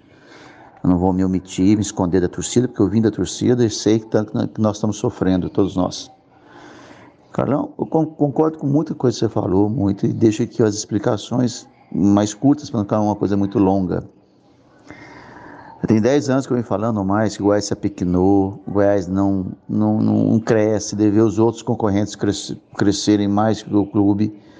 Um excesso de erros, teve vários acertos, mas muito mais erros. E eu posso falar, Carlão, que nesses 10 anos meu pai sempre tentou buscar alguém para sucedê-lo. Meu pai não está bem de saúde há alguns anos, não está bem agora de novo. E ele tentou, ele pôs para as pessoas que ele queria. Esse é o grande erro dele. Ele não acertou nas pessoas, talvez que ele, que ele, não, que ele não, não, que ele não tenha, que ele tenha colocado. Eu me afastei do Goiás na época do Dr. Cid, por não concordar com, com, com como é estava Goiás, a bagunça. Eu me afastei por muito tempo do, do Goiás e até dos, dos estádios. E então foi isso, entendeu? A gente pode culpar só a culpa nele. Ele tentou, ele está tentando colocar pessoas que possam suceder e tocar o Goiás. E acho que o Sérgio foi o, foi o maior de todos, que mais deu certo, mas dentro do campo realmente não conseguiu. E é onde eu falo que criticam-se muito o já respondendo uma outra parte da, sua, do, do, seu questionamento, Carlão, que muito o por aquela época, o ali era recém deixado de ser jogador, com cabeça de jogador ainda. Tanto é que não deu certo o time que colocaram-se colocaram três diretores na época. Ele, se não me engano, o Marcelo Segurado, depois o, o Ximenes, nenhum deu certo. É, mas dentro na, na parte administrativa financeira, o Sérgio Rassa deu um show, foi um espetáculo, deixou o Goiás com 42 milhões aplicado, mais o dinheiro em caixa, e foi um espetáculo. Então, Carlão, é, mas você está coberto de razão. Nós temos que, que buscar soluções. Eu, eu sempre quis ser presidente mais tempo atrás, mas eu, eu meu tempo realmente não, não é que eu não queria, não, eu não tinha tempo nenhum para isso. Hoje eu estou tranquilo, hoje eu, eu dou expediente no clube do, em torno de 12 horas por dia, com o maior prazer. E é em busca disso que eu quero, Carlão. Eu quero, no dia 30 de novembro, quando nós estiver na Série A, eu, quero, eu não quero ir lá, ir lá para Serrinha, ir para uma, ir uma boate, comemorar com, com os jogadores, com os dirigentes. Eu quero comemorar com vocês. Entendeu, Carlão? Eu sei o tanto que vocês sofrem na arquibancada, vocês sofrem em casa, vocês sofrem na, na, na, na cadeira. Eu, eu vivi isso, vivo isso, sofro por isso. Não estou no Goiás para honrar a família Pinheiro, estou no Goiás porque eu amo Goiás. E eu acho que tudo que eu aprendi na vida e o sucesso empresarial que eu tive na vida, eu posso doar para o Goiás agora. Então, agora, nós vamos junto, cara, pode ter certeza. Eu, a minha sala está aberta para você. Já, eu e o Tiago conversamos muito sobre aquelas notas, sobre tudo, como colocar as notas, o que colocar, como colocar. Então, Carlão, e outro, você que eu já conheço, você, e todos os outros, vocês estão. Tipo, eu disse, se quiserem no Goiás, não precisa marcar. Eu estou lá o dia todo. Oito e meia até as oito da noite eu estou lá. Minha porta fica aberta, não tenho agenda, não faço agenda, não gosto disso. Então, Carlão, vamos junto. Eu vou, nós agora não vamos, talvez contratar um jogador agora só, é um lateral direito, a gente precisa urgente, mas não se preocupe com o jogo de quarta-feira em Goianésia. O Augusto me procurou e o Glauber pedindo se poderia fazer experiências meio loucas, meio maluco, igual foi o Charlo na direita. Eu quase bati nele, digo, viu o Charlo na direita. E deu certo. Até que ele começou com o Samuel na direita, depois com o Samuel para a esquerda. Ele botou o Lordeiro e o, e o De Pauli, todo mundo no banco para ver o Márcio e o, e o, e o, e, e o Felipe Trindade jogar. Nós, deixamos, nós vamos deixar no Goiânia e fazer umas loucuras dessas no início, porque a gente, a gente tem que conhecer o potencial desses meninos, entendeu? Mas lógico que a gente não vai jogar todos os meninos, a gente vai, trazer alguns jogadores. É que nós não temos dinheiro para errar. Não temos nem dinheiro, quanto mais para errar. Mas vai vir um ou dois jogadores semana que vem, aí chega um jogador, chega um lateral direito que é, que é prioridade, precisamos do meia, precisamos de um centroavante de área. Já nós não conseguimos acertar nem com o Rafael, nem com o Fernandão. Então, esse é o caminho, Carlão. E ó, parabéns é, é, pela, pelas suas, suas ponderações bem boas, bem colocadas. E sempre que quiser, eu estou à disposição para debater, debater. E depois das explicações para o Carlão Verdão, o Paulo Rogério Pinheiro respondeu o Cleomar Marques, um dos fundadores da Força Jovem. E aí, meu amigo Cleomar? Fala amigo porque se eu muito humilde aqui bancada, depois das cadeiras, foi lá atrás, quando o Clamar novinho, novinho. Ele já, era, já é magro hoje, né? Muito tempo atrás o Clamar era, era, era raquítico, né, Clamar? É um, mas falando sério agora, né, Clamar? A gente, desde novembro, estamos conversando, estamos trocando ideia, rascunhando, e eu estou tendo muito contato com você, com o Matheus, com, com o pessoal da Força Jovem. Até prometi isso, nós não caímos para a Série A, eu iria comemorar o, o título, né? eu ia dar o chopp e o título lá, e o, o não rebaixamento lá na, na sede da Força.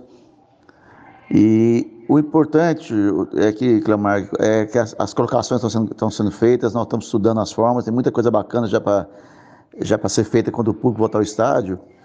E o mais importante é que o que ele falou, né, né Clamar, a gente voltar a sorrir, voltar a ter orgulho de vestir a camisa do Goiás na rua, no, na peladinha, no bar, orgulho de ir para o estádio e beijar o escudo, de gritar, isso, isso dói tanto na Força Jovem, mesmo tanto que dói em mim.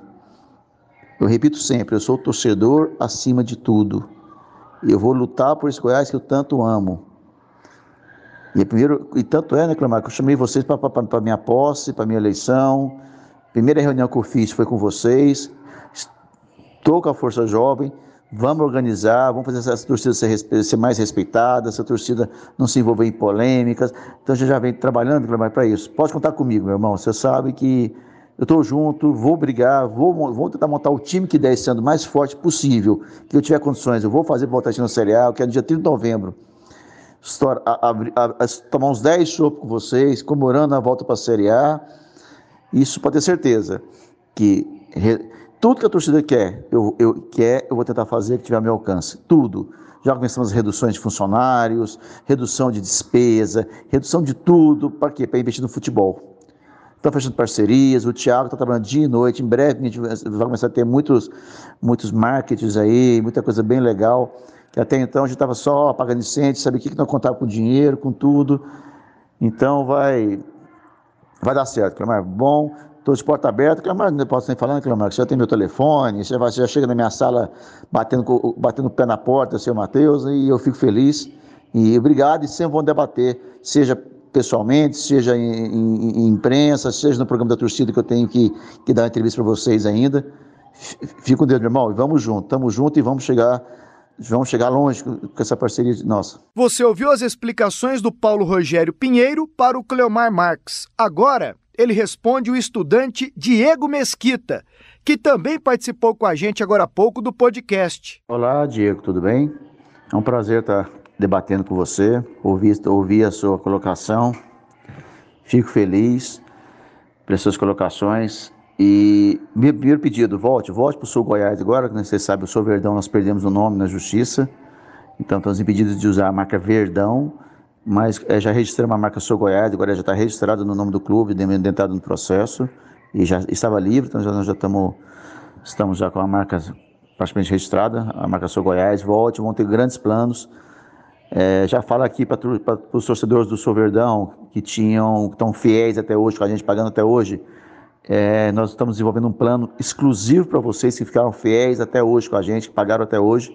Vocês vão ter uma grata surpresa quando, na volta do público, até mesmo do público, vamos lançar alguns planos.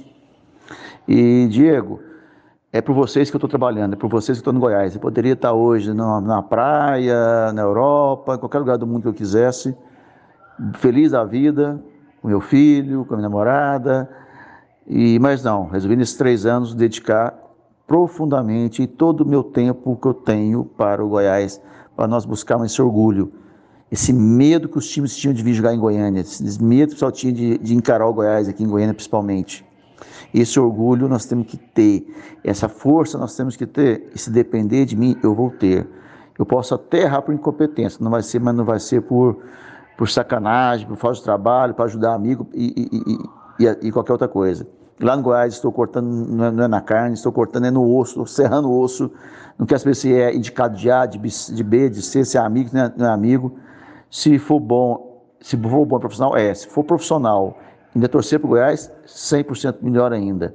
Então, ô Diego, tem, tem orgulho desse time. Não, vamos, a partir de, a partir de, de janeiro, nós vamos, eu, eu pus na meta como vamos mudar. Temos que mudar. Temos que ter orgulho e amor. Eu não suporto mais ver o Goiás pequeno. Não vendo, não vendo mais ver o Goiás é, jogar como time de, de Série E, Série F, com 15% de posse de bola. Isso eu não gosto, não quero ver isso. Aguenta esses dias aí. Eu autorizei o Augusto Grau para fazer experiências com jogadores. Tá? Eu até agora contratei só jogadores da base, né? Agora estamos olhando jogadores para chegar agora para a semana que vem. Já um ou dois jogadores vão chegar para a semana que vem. Mas a ideia é esperar o Campeonato Paulista, Mineiro e o Carioca acabar, porque surge, surge oportunidades. Tem uma parceria interessante com o time do Rio, que pode trazer bons frutos para o profissional e para a base. Muito interessante. Muita coisa boa vai acontecer. Eu tenho dois meses só de mandato e agora que eu estou respirando. E o dia que quiser ir no Goiás, pode ir lá na Serrinha. Estou lá dando experiência o dia todo. E é um prazer estar com todo mundo da torcida. Que quiser debater, dialogar em alto nível, sem ofensas, é isso que eu quero. Por isso eu aceitei o convite da, da Sagres para esse debate, que achei muito interessante. E sempre que for convidado, entendeu? mesmo nas, nas, redes sociais de vocês, se vocês quiserem uma entrevista minha, fico o maior prazer se for para debater coisa legal, sem, sem, sem usar o meu sobrenome, sem usar a, a, a imagem para coisas erradas. Eu sou parceiro. Eu estou aqui no Goiás é pela torcida, somente por vocês. Abraço, Diego, e volta para o Sul Goiás. Vamos lá, volta lá, refaz sua matrícula lá. Obrigadão. Vamos com mais uma explicação do presidente do Goiás. Agora para o publicitário Ivan Lucas. E aí, Ivan Lucas, como é que vai? Tudo bem? Prazer ter ouvido seu, sua colocação, muito coerente, muito ponderada, muito interessante. E vamos lá. É, o marketing do Goiás, principalmente o marketing ligado muito mais ao torcedor, uma cobrança que eu estou tendo em cima do, do, departamento de marketing, departamento de comunicação e departamento social. Né? Hoje nós temos três departamentos para cuidar de, disso aí, que são o Tiago, o Jefferson e a Maísa. E eu cobro muito deles, tenho muitas reuniões e isso e deram uma escorregadinha aí no início, mas eles estão aprendendo isso. E essa comunicação com os torcedores agora, que agora que eu estou com tempo, que agora passou essa confusão de início de mandato e de Série A, de bagunça Série A, vai cair, não vai cair. Então, Ivan, com certeza, e outra, você é publicitário como você sendo, você pode ligar aí na rádio, pegar o telefone do meu assessor, para você mandar tudo, ou até mesmo o meu telefone, aí você pega com a, com a rádio, manda para mim suas ideias, eu te passo meu e-mail para você mandar para mim com publicitário, com torcedor doente, não, que essa foi uma campanha que eu lancei em 2007 para o sócio torcedor e foi muito legal, mas já passou. Não somos doentes, não, nós somos sadios de, de, de, de, torcedor do Goiás. Então, Ivan, realmente nós, nós precisamos resgatar isso tudo.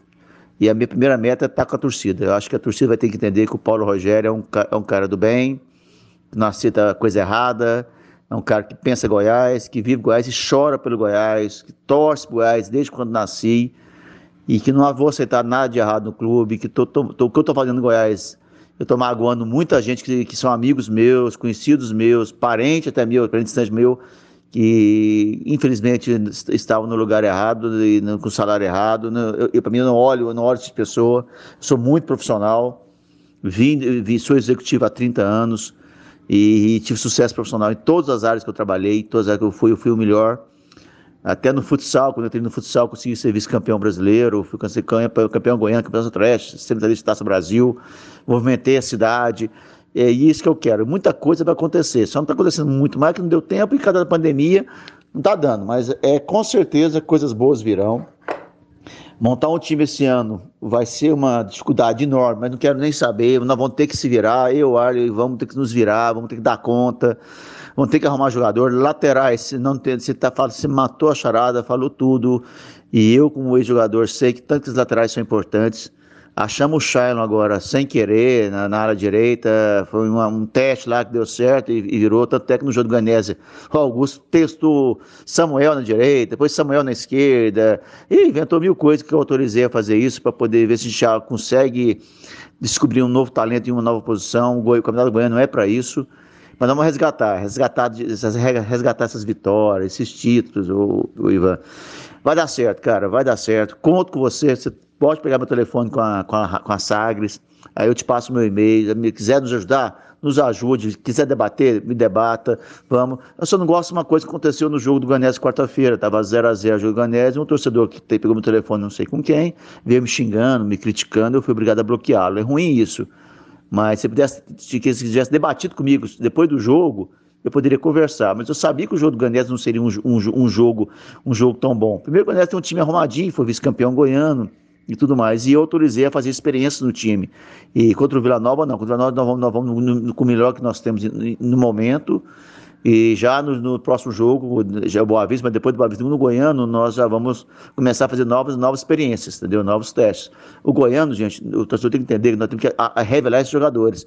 Isso nós fizemos em 2020, né, em, nove, em outubro para cá, de pegar, de pegar 15 meninos da base, meninos até com 18 anos, e jogar e der certo, só o Santos que fez isso naquela, na época do Robinho, é, é, Diego, é, Ganso, que, estava também na corda do pescoço, lançou os meninos tudo e deu certo. E nós quase demos conta. Se a gente tivesse mais um mês de, de brasileiro, com certeza nós, nós não iríamos nem brigar para cair, nós iríamos sair facilmente. Mas isso realmente é um pouco de sorte, tá?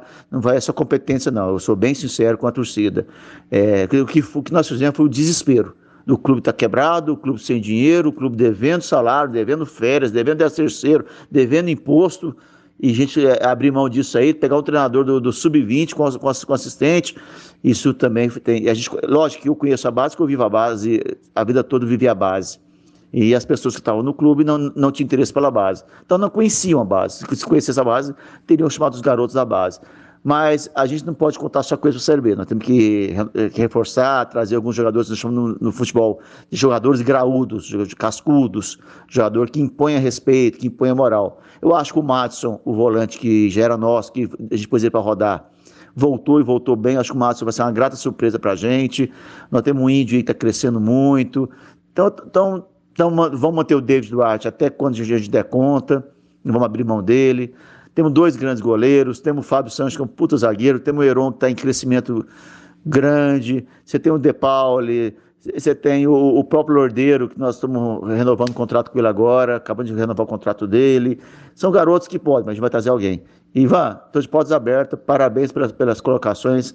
E, e, e, se associa ao Sou, Goiás, brevemente vai estar lançando os planos novos.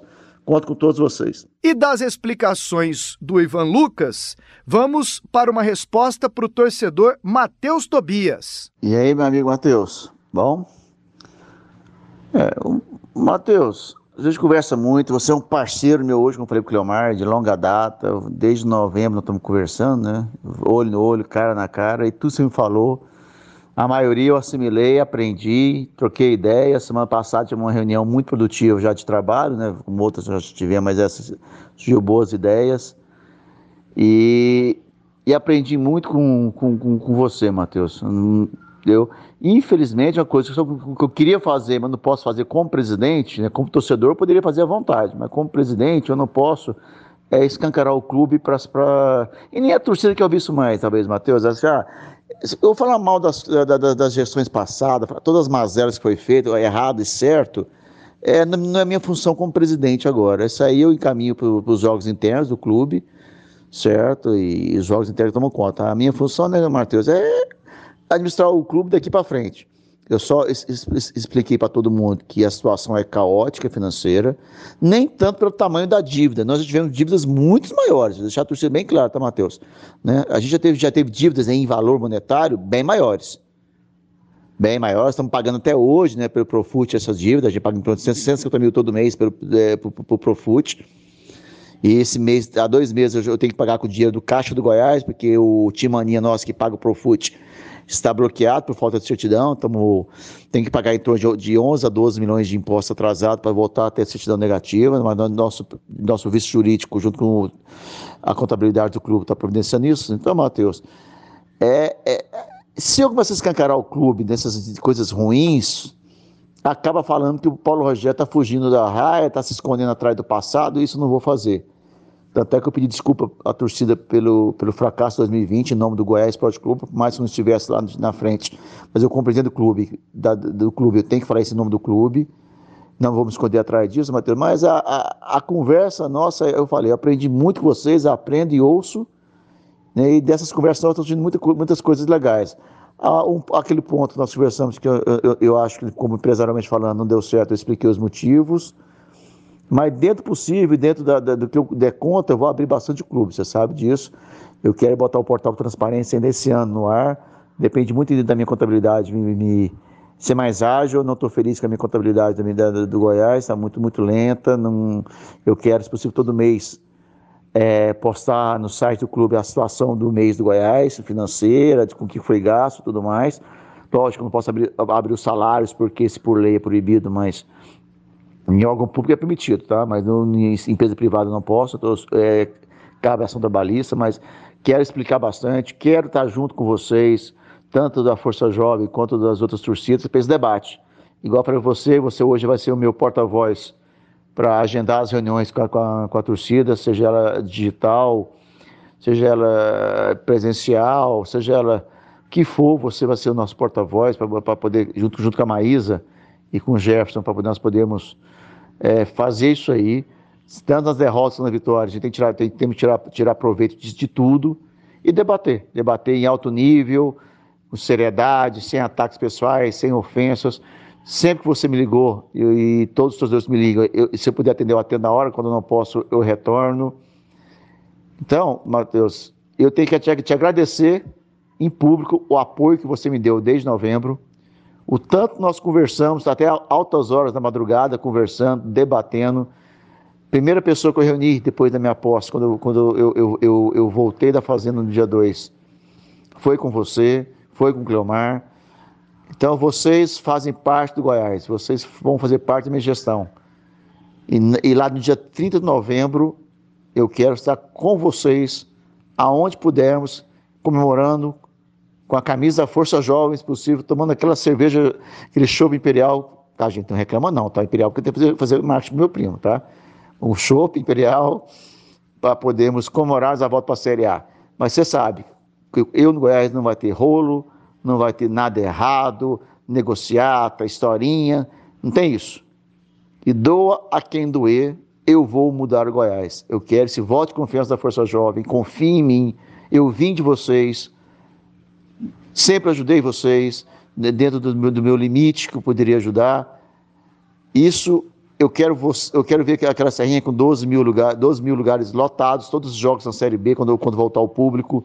Vão ter grandes surpresas para a torcida, grandes surpresas para a Força Jovem. Espero que Matheus, Matheus, você não solte agora, segure o segredo, certo? Do, do, do das mudanças que vão ser feitas. Né? Que a, a, a, ida ao jogo não vai ser mais só ver um jogo, vai ser um, um, um match day, um dia diferente, um, um, o dia do jogo. Vão ser várias coisas bem legais que já estão na minha cabeça há algum tempo. Então, Matheus, é segredo, calma aí, segura, hein? Tá? Meu irmão, tamo junto. Sei que eu conto com você, você sabe que você conta comigo. E vamos debater. E tamo junto. Qualquer coisa me liga aqui. Abração. Agora, o penúltimo. O presidente do Goiás, Paulo Rogério Pinheiro, dá explicações para o engenheiro Tiago Bandeira. Olá, Tiago Bandeira, tudo bem? Aqui é o Paulo, né? Muito obrigado por, por sua colaboração aí no, no podcast da, da Sagres. E parabéns por, pelas colocações e vou tentar aqui responder a você, a todos os torcedores, dentro da minha filosofia de tentar estar tá mais próximo possível. Daqui alguns dias vamos começar as lives, né? Com, com, com, com, as, com as redes sociais do, do, do Associação do Goiás, que queiram, que queiram uma entrevista comigo mais para debater, né? não para ataques pessoais, nada disso, que queira debater tudo, não vou, vou abrir um tempo para vocês também, por isso eu estou segurando as entrevistas com, com a, mídia, a mídia tradicional, para ter tempo para debater com o torcedor diretamente, que, que é o que interessa muito nesse momento. E você está muito certo. A torcida do Goiás, tá, se a torcida do Goiás está machucada, eu também estou, porque eu sou, acima de tudo, sou torcedor. E todos que me conhecem, sabem da minha história como torcedor, sabe. Todo mundo me viu trabalhando é, no estádio, me viu na arquibancada torcendo, me viu chorando em rebaixamento, me viu chorando no acesso. E, cara, eu sou um torcedor com você, Bandeira. Entendeu? Você, você, você novo, você tem metade da minha idade, pouco, pouco, pouco mais da metade da minha idade. Então você vê como é que é, é, é difícil isso, né? Esse, esse, sentimento de impotência, sentimento de ver o time ruim.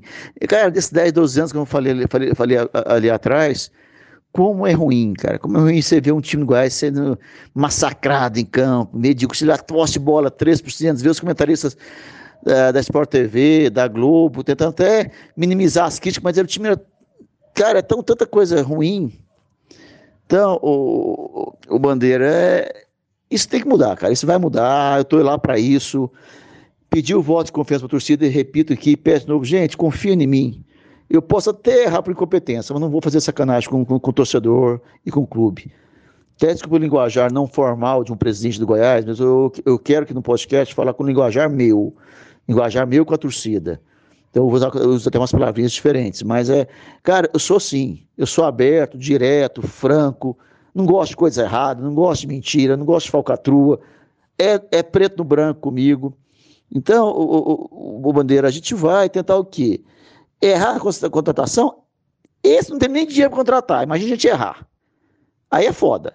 Eu quero errar, igual já trouxe quatro jogadores há uma semana atrás, dez dias atrás, para o sub-20, vão chegar mais dois sub-20 agora também. E garotos vão ganhar mil reais, oitocentos reais, mil e duzentos reais. E esse eu quero errar bastante, porque se eu tirar um Bruno Henrique, um Davi, o Michel da vida aí, nós temos dinheiro para montar um puta time na vida, né? Então é isso aí, eu autorizei o Osmar e o Arley a trazer caminhão, fazer contatozinho em três meses, vir para cá, pôr para jogar no sub-20 ou no aspirante e ver o que acontece. Agora, jogador lesionado, jogador bichado, jogador enjoado, jogador beberrão, jogador problemático fora de campo, você esquece, esquece. Enquanto eu for presidente do Goiás, eu não assino, a não ser que me engane, a não ser que mintam para mim, mas não deixe de mentir, porque eu, antes disso eu checo, entendeu? Por mais que o Arley traga o jogador para mim, o Osmar, o Edmin, quem for que for, indicar jogador para mim, eu tem as pessoas que eu confio, que eles não sabem quem são, que vou perguntar, vou no Google, eu conheço vários empresários no Brasil, e eu vou conversar bastante sobre isso. E no dia ser craque fora de campo e pegar esse laranja pôr de fora, estragar essa safra de garotos tão bons que nós temos aí agora. Então, eu não entendo como é que o jogador vem, vem, vem, vem ganhando 110 mil reais e ainda é vetado pelo DM e é contratado. Isso não entendo. Então, acho que aí você está enganado só no ponto. É, o, o, colegiado não é só no futebol, o colegiado proibiu e proíbe vocês fazerem empréstimos bancários, empréstimo mútuo, antecipação de receita, uma série de coisas que vão quebrar o clube no, no futuro. Agora, o colegiado eram oito pessoas. Será que. É, é só perguntar assim. O Charlie, essa poxa aí vou até explicar para vocês depois. Quem é que indicava os jogadores para o colegiado? Essa é pergunta tem que ser feita. Será quem que indicava os jogadores para o colegiado? Quem era o responsável de levar os nomes? Eu sei, eu sei, eu sei de todas as contratações de 2018, 2019 e 2020, eu sei de todas. Mas eu sou presidente do Goiás, não tenho que fazer crise, falar do passado, tenho que falar do futuro, que é o que o senhor quer. O senhor quer ter orgulho desse manto verde, esse orgulho. E isso eu quero voltar. Eu, eu consegui subir o tipo a série esse ano e fazer aquela serrinha bufar de gente. Fazer, ó, vou ter que botar arquibancada, arquibancada móvel do lado da, pro lado da 85, passar para 15 mil lugares lá dentro. Isso que eu quero. Eu quero ver vocês gritando lá dentro, entendeu? Então, é, é assim que eu quero, quero debater. Você, como engenheiro, se quiser ir lá conhecer as obras do clube, pode ir lá o dia que você quiser. É, sempre, eu, eu, devo estar lá o dia todo. Se tiver o Eduardo Júnior, que é o vice-presidente de patrimônio, vai ter um prazer de, de acompanhar você, ou o Nabi, que é o gestor de patrimônio, vai estar lá também. Vai lá com essa obra, vai lá dar palpite. Entendeu? Nós estamos agora começando a fazer as obras da bilheteria do tobogã da Força, da, do tobogã da Força Jovem, inclusive, em primeira, primeira mão, o Charlin e amigos da SARC, nós vamos chamar o tobogã, onde fica a Força Jovem, tobogã FJ que é homenagem à Força Jovem. Ser Tobogã Força Jovem. Lá nos ingressos, quando comprar o ingresso lá Tobogã, vai sair, vai sair setor FJ. Então, é homenagem que eu quero fazer à Força Jovem aqui no Tobogã. Aí o Cleomar e o Matheus até tivemos, tivemos algumas ideias de como colocar o banner da Força Jovem, as coisas que a gente fazer lá, também lá nos bares. É, vai ter a loja da Força Jovem lá, lá do lado de trás do tobogã, vai ter a loja do Goiás debaixo, atrás do tobogã. Então essas ideias eu estou tendo graças a vocês, torcedores. Isso é essencial para mim. Eu quero ouvir vocês, eu quero achar tempo para debater com vocês. Eu quero um debate saudável. E como eu acho esse podcast da SAGS uma coisa fantástica. Por isso pedi para o Charlin, Charlin, me dá a chance de conversar com eles também. E o Charlin prontamente me cedeu esse espaço.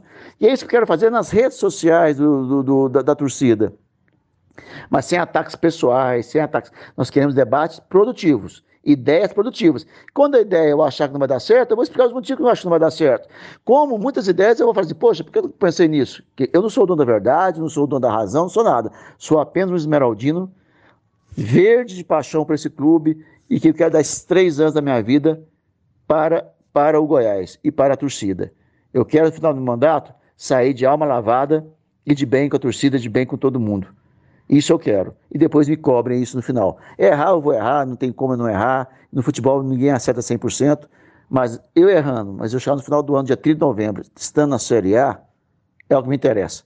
No Campeonato Goiano, autorizei, gente, antes que eu falar, autorizei o Augusto Grau fazer experiências com jogadores, experiências de posição, porque nós temos que achar, nós, nós temos que ser criativos e achar algo diferente, jogador diferente, como foi o caso do Shailon Shailon na, na, na lateral direita sendo canhoto. Ninguém. Eu, eu, sério mesmo, no dia que, que eu vi a escalação, eu quase bati no, no, no Glauber e no Augusto.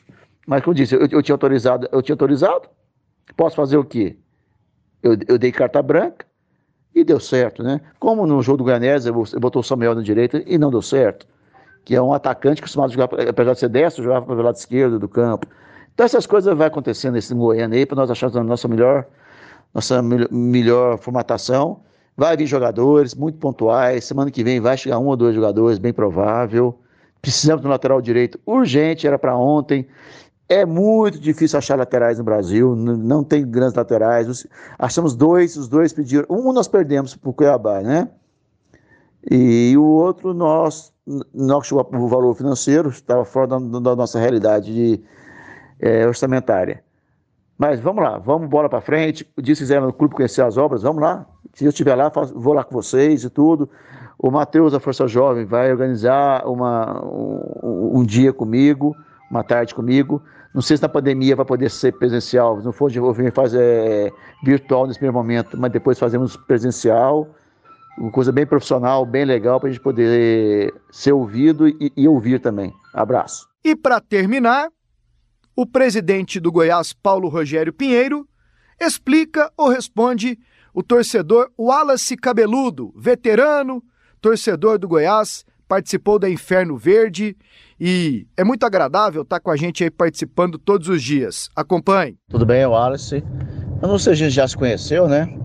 Você, você é da, das antigas, né? da, da, Inferno e depois da Força Jovem. E já deve ter tido o prazer de se conhecer. Não estou lembrado de vocês, não, não, não, vou ser sincero. Me desculpe né? se já se conheceu ou não. Mas depois uma colocação, as colocações fortes, corretas, bem colocadas também. Não estou aqui para ser afanado, não estou aqui para ser cobrado, para ser debater. E você falou muito, muita propriedade sobre como a gente quer que o Goiás seja o, o Goiás, que punha medo em todos os grandes clubes, é, nos jogos no Céu Dourada. Mas eu ainda vou mais longe. Eu acho que nos jogos aqui, aqui agora no, no, na Serrinha e os jogos fora de casa, o Goiás tem que ser grande, voltar a ser grande. Eu não mais, como falei, falei para outros torcedores, eu não consigo ver o Goiás ser tão pequeno desse jeito. Não, não aceito. Não, não vou, Alisson, não vamos aceitar isso mais. E eu falo isso em nome da torcida em nome do Goiás nós vamos ter que cobrar. Eu vou cobrar de mim mesmo, vou cobrar da, da, do Arley, vou cobrar da, da comissão técnica, de, de, de, parar de jogar com, com, com 11 atrás, jogando por meia bola. Não, não, não gosto disso, não pode pensar pequeno desse jeito. Vamos ter muitas dificuldades esse ano, muitas dificuldades, porque você falou. Você deu o exemplo do que o, o Goiás fez todo aquele barulho com o Raimundo e, e, agora não vai fazer? Não. O, o, que eu mudei, a conversa foi o seguinte, ó, já entrando nesse segundo assunto seu. Não adianta eu ficar preocupado e perder meu tempo e minhas forças para discutir passado.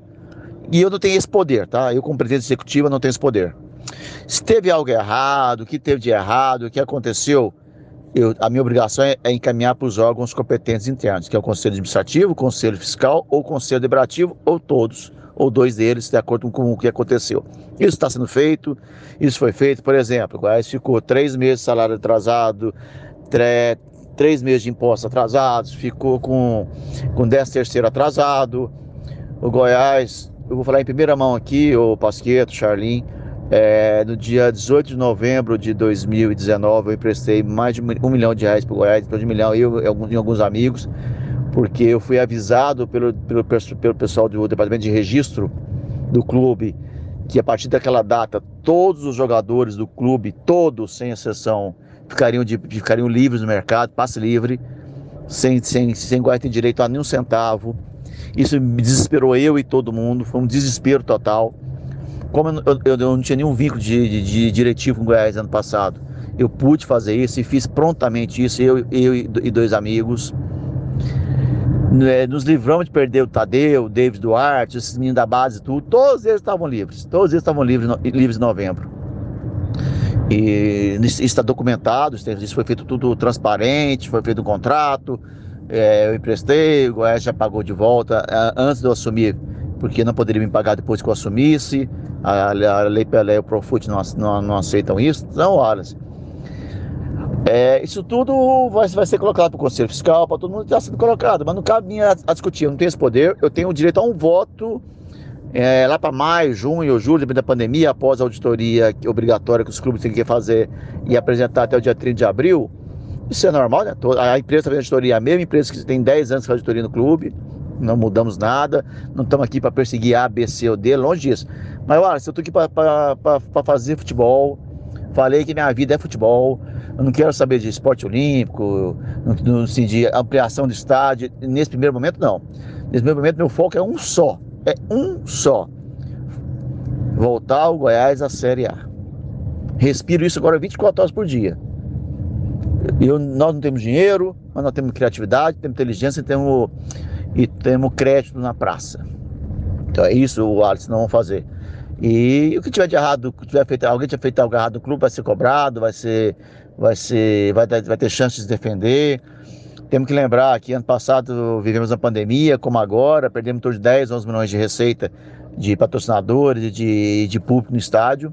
É uma verba grande, então não podemos também tocar todo o terror numa pessoa só. Existem problemas que aconteceram no país, mas eu não estou aqui para isso não, cara. Me desculpa, estou aqui para ajudar vocês, ajudar o Goiás. Nós vamos para a Série A, Eu quero vocês comigo, vamos estar tá juntos, vocês da Força Jovem, então vocês sabem tanto que eu respeito vocês e, e, e, e cobro de vocês também. Eu, a cada vez que eu vejo confusão, confusão de, torcedor, eu, eu, eu ligo o Matheus, já, já puxo a orelha do Matheus também. E eu falo, Matheus, me ajuda também a ajudar vocês. E, e isso está dando certo, está dando resultado, está diminuindo bastante, quase acabando já. Então, Wallace, tamo junto. O pessoal da Força tem meu telefone, 24 horas comigo, aberto a conversar.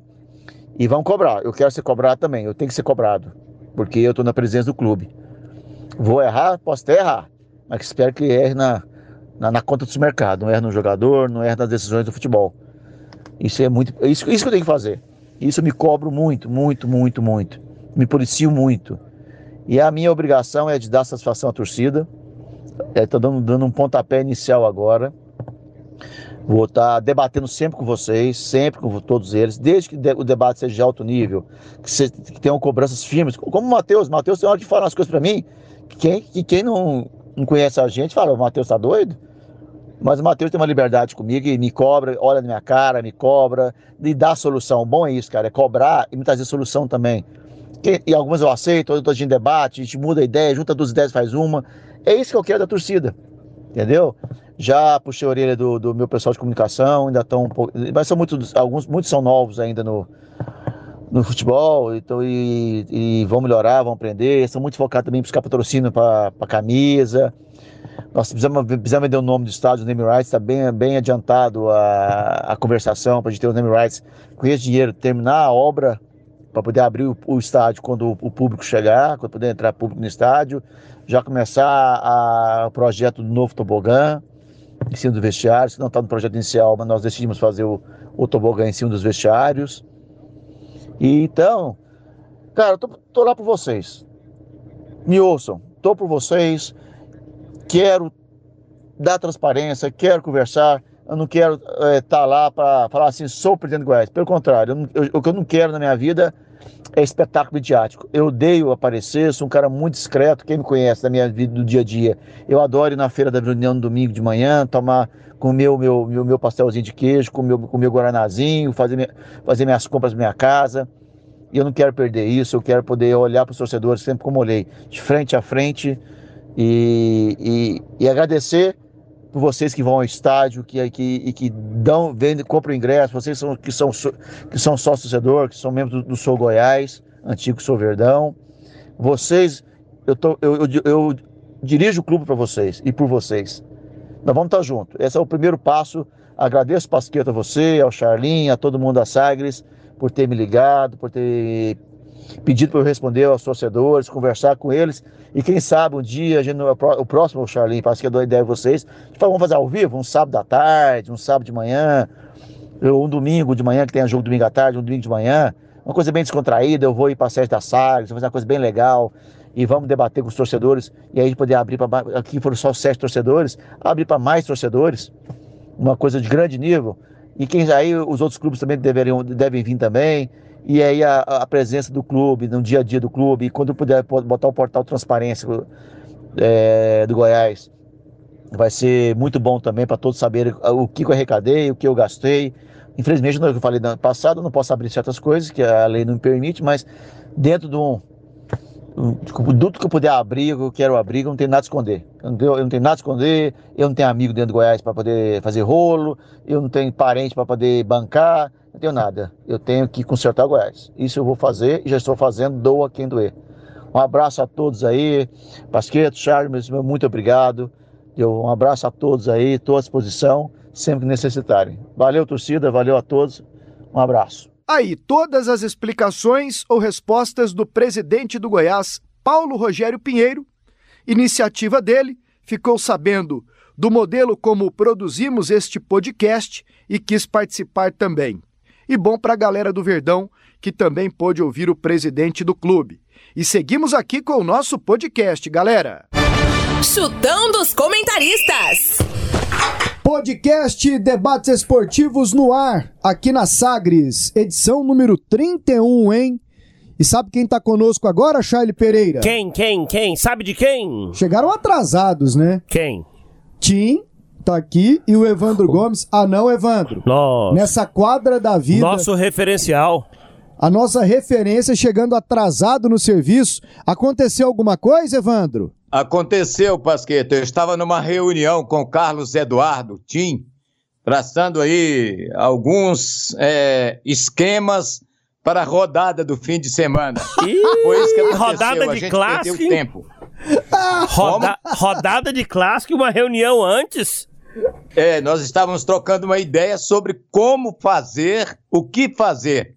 Mas cumprimentos a você, Pasqueto, ao Charlie, ao Tim, ao Robert Val, a todos os amigos aí do podcast. Vamos lá. Tim, reunião proveitosa com o Evandro Gomes, o mais sensato? Sempre, Pasqueto. Com o Vandim, com o mestre Evandro que, Gomes. O que, que ficou definido, Tim? Esquema, alterações. Campeonato Goiano pegando fogo aí. A gente discutiu muito sobre o Campeonato Goiano esse final de semana, muitos jogos. Né? Um abraço para você, Pasqueto, pro Charlie, pro Roberval, pro mestre Evandro Gomes. Campeonato Goiano começou bem, começou quente. Dava frio na barriga quando ia pegar o Goiás, Tim? Aquele frio assim, aquela ansiedade. É, era diferente de enfrentar qualquer outro clube? É, diferente, clássico é diferente. E o frio na barriga, quanto mais importante, quanto mais difícil o jogo, mais dá esse frio na barriga. Acredito que todo jogador profissional tem que sentir isso, porque quando acabar esse frio na barriga, é porque a carreira tá acabando, é porque tá chegando ao fim, então é melhor parar. Esse frio na barriga faz parte, todos os jogos. Agora, quando é clássico, o frio aumenta. Você falou um negócio esses dias que eu morri de rir fora do ar antes de um clássico, quando entrava um dirigente no vestiário e falava assim: Ó, ganha que o bicho é dobrado. O Tim já virava pro lado, pro Almir e falava: perdemos. Lascou, né? Lascou, perdemos. Não, mas eu realmente não gostava. Porque fica parecendo que trata é, os jogadores como mercenários. Porque nós estamos ali, os jogadores, quando eu jogava, lógico, estava ali, para vencer. Eu, eu, eu juro para vocês, pros ouvintes, eu não pensava em bicho antes de jogo, na hora de entrar em campo. Eu pensava em fazer o meu trabalho bem feito. Pensa. Tem. Ou só pensa nisso. Tem, antes do jogo. Mas durante o jogo, não adianta você querer pensar em dinheiro. Lá na frente você tem que ganhar o jogo. Então o mais importante é você concentrar no jogo e tentar vencer, fazer o melhor dentro de campo. Se vencer, depois a premiação, o bicho que tiver, é, é um lucro, é uma, uma, coisa boa. Mas o importante é você concentrar no jogo. E naquele momento de entrar no, no, no campo, é o momento que você está mais concentrado, para você estar tá focado no que você tem que fazer, o que, quem você vai, quem vai te marcar, ou quem você vai marcar, como que você vai, vai conseguir movimentar. Você pensar já em alguma jogada, alguma coisa na bola parada que você tem que fazer, onde você vai. Aí chega um dirigente e fala em dinheiro. Aí ele quebra o clima, quebra essa concentração. Eu, eu particularmente, odiava isso. Bom, vamos lá, a gente vai falar mais do clássico daqui a pouco. Nós temos aqui seis jogos no fim de semana pelo Campeonato Goiano, terceira rodada. Palpites aqui dos nossos comentaristas. Evandro, Atlético e Anápolis. É, a coisa tá, tá feia, assim, em termos de gols, né? Nós tivemos apenas 13 gols em nove jogos. Pobre de gols, melhor o Grêmio lá de Anápolis.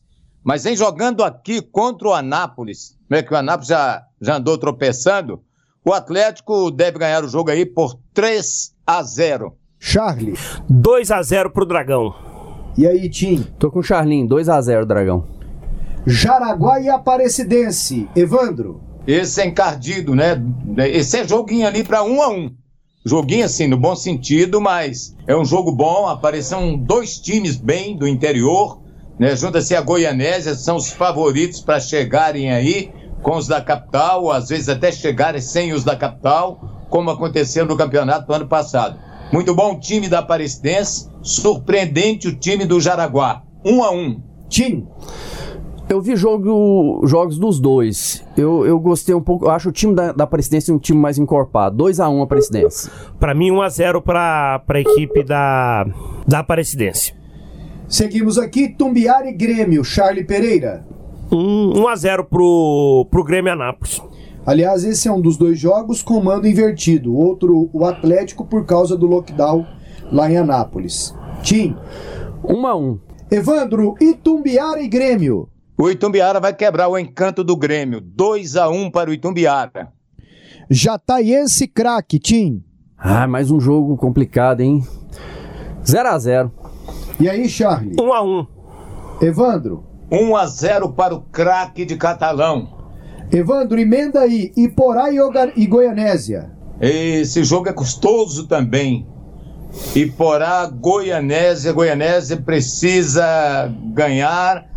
Vou de 2 a 1 um para o Goianésia. Charlie Pereira. 1 a 0 para o Iporá. E aí, Tim? 1 a 0 para o Goianésia. Goiás e Vila e... Nova. Para mim vai ficar 1 a 1. É um mureta mesmo. Evandro. É palpite. Ó, joguinho custoso, né? 0 a 0 Pasqueira. Aí, vem, vem pra cima do meu muro, Evandro. Você vai, vai ficar no muro com a gente? Eu, eu acho que vai... todo mundo vai ficar no muro. Porque eu acho que hoje é um jogo equilibrado. 1 um a 1 um. E você, Pasqueta? Hã? Você vai ficar no muro com a gente? Tem espaço, pra, tem espaço pra mais um. Não, posso falar? Pode. O Goiás vai ganhar o jogo 1 a 0 é. Pronto, falou. Mas você acha o Goiás favorito? Se eu acho que ele ganha. Claro, óbvio. Não, não, aqui é palpite. É, palpite. palpite. Chutão. Não, o jogo para mim é equilibrado. Eu vou repetir um negócio aqui. Esse time do Vila não é aquele da Série C, gente. Esse time não perdeu. Vai, não vai ter o Enan. Esse time perdeu quatro jogadores importantes. E quem chegou ainda não mostrou. Mas o Goiás o também Goiás... não é o time da Série A. Pois é, Perdeu não, aqueles jogadores é, inexperientes. É. Por isso Porque que eu vejo seria equilíbrio. natural, já entrando aqui no clássico, considerar o Vila favorito porque tem mais jogadores experientes, né? Mas eu tô vendo esse time do Vila com problemas, com problemas. E, e o Goiás tentando superar os problemas, né? O Goiás fez um bom jogo contra o Goianésia. Fez. Para limitação dos moleques que estão entrando. O Goiás podia ter ganhado de 2 a 0, 3 a 1. Fez um jogo seguro, Tadeu ali com a sua média de defesas e fez um jogo seguro. Né? Então é essa a minha análise. Mas Goiás e Vila é com vocês dois. E aí eu já emendo uma pergunta aqui. O fato do Vila Nova ter o Alain Mineiro, que se dá bem em clássicos, é um diferencial, Tim? O Alain Mineiro pro Vila é um diferencial, Pasqueto, porque ele é o grande jogador do clube, do time, já tem algum tempo aí que o Alain Mineiro vem sendo esse grande jogador. E principalmente o torcedor confia muito nele. E quando se fala de clássico, pelo histórico que você falou agora aí, ele sempre é, deu, se deu muito bem nos clássicos, tanto é, é chamado pelos torcedores do Vila aí como rei dos clássicos, porque fez a diferença. Então o Alain, enquanto tiver no Vila Nova, o torcedor vai espelhar, vai esperar muito dele. E nesse clássico não é diferente, ele faz muita falta. O Vila, para mim, e o Goiás caíram de rendimento a parte ofensiva principalmente. O Vila tem ido mal na parte ofensiva, tem criado pouco. No jogo contra a Aparecidense foi assim, contra o Jaraguá fez um gol, mas não criou tanto. E o Alan é esse jogador diferenciado, que ele pode fazer a diferença no clássico a favor do Vila Nova. Evandro, o Alan Mineiro pode ser o diferencial? E é uma pressão muito grande para cima dele, Pasqueto, porque todo mundo no Vila Nova espera dele a definição do clássico. O Alan, num jogo como esse, tem duas situações: ou ele arrebenta ou ele não joga nada. Ele vai ser bem marcado, evidente. Ele pode decidir numa bola parada, ele pode ser um jogador numa assistência precisa, mas é o tipo do jogo em que ele vai ser rigorosamente marcado e ele vai depender de uma parada de uma bola parada ou de um momento de, de inspiração dele para poder resolver. Então eu acho que não terá meio termo com ele. Ou ele arrebenta ou ele não vai jogar bem. Ele vai ser bem marcado. Sobre o jogo, o time do Goiás, no meu ponto de vista, mais inteiro fisicamente, mais jovem, né? A molecada que está dando conta de correr, corre barbaridade. O Vila vai sentir nessa correria do time do Goiás e aliado a isso, a vontade dessa meninada do Goiás de ganhar do Vila. O Vila, com a necessidade de ter que vencer o clássico para se autoafirmar no campeonato, porque se perder, começa a perder a confiança também do torcedor. Então vamos aguardar um jogo muito disputado, o Vila mais experiente. O Goiás tem um goleiro muito melhor que o do Vila Nova, que é o Tadeu. Uma zaga, no meu ponto de vista, que pelos jogadores que tem ali, com Heron, com o David Duarte, com o Fábio Santos, é melhor do que a zaga do Vila Nova. O Vila tem o meio Alan, que o Goiás não tem. Talvez ali na peça de frente, um Pedro Júnior, o Enan jogando o Enan, um jogador também que tem qualidade, mas pegando uma defesa boa, e o Goiás que não tem ataque, vai pegar uma defesa. Por isso que eu falei que o jogo tem uma tendência para 0 a 0 O Alain Mineiro, um detalhe. Ele pegou esse título de rei dos clássicos por conta dos desempenhos ali em 2017, 2018, né? Mas em 2019, ele perde os dois clássicos. E ele é titular nos dois clássicos. O Goiás ganha na Serrinha 2 a 0 com o gol do Michael e do Brandão. E ganha também no, no Anésio Brasileiro Alvarenga com o gol do Marlone, de cabeça. O cruzamento subiu mais que a zaga do Vila. Nesses dois clássicos, o Alan estava presente. Agora, sobre o Alan, o Tim jogou no Vila. No seu período, pontualmente, um jogador foi mais decisivo que o Alain Mineiro nos clássicos? Um jogador. Esse, quando ia jogar com o Goiás, ele desequilibrava como o Alain Mineiro desequilibrou na, na, naquele período 2017, 2018. Goiás, no período do Tim, teve o Dil. É, teve o Dil, Araújo. fez 47 anos. Dil, Dil, Dil, artilheiro do eu Brasil. Eu acho que pelo lado do Goiás são muitos. Felipe Amorim virou que... protagonista em clássicos aí recentemente, né? Mas eu, eu, eu não lembro, Tim, de nenhum jogador do Vila que tenha sido tão carrasco do Goiás como o Alain Mineiro. O Alain Mineiro foi muito carrasco do, do, Goiás porque ele fez os gols que deram a vitória pro, pro Vila, principalmente né, nos clássicos. Então chamou muita atenção porque sempre foi esse diferencial. Eu lembro de um jogador que, que foi fundamental, foi eleito até o melhor jogador do campeonato goiano no ano e ele fez muita diferença nos clássicos também. Fez vários gols é, a favor do Vila Nova, que é o Luciano. Luciano, em 95, foi um jogador diferenciado, tanto que foi eleito e merecidamente eleito o melhor jogador do, do campeonato naquele ano. E depois do campeonato goiano, a entrega de faixa pro, pro, pro Vila foi um clássico entre Vila e Goiás. E, e o Vila ganhou. E o Vila ganhou de 3 a 0 com o Luciano fazendo gols de novo. O Vila teve um em um jogo. 2012. O Patrick. Três gols naquele 3 a 2 Uma Errou tarde, um pênalti ainda. Uma tarde pênalti, inspirada. Ele, pegou, ele atropela o Tolói como se fosse uma jamanta assim para cima do Tolói em um lance, não sei se terminou em gol ou não.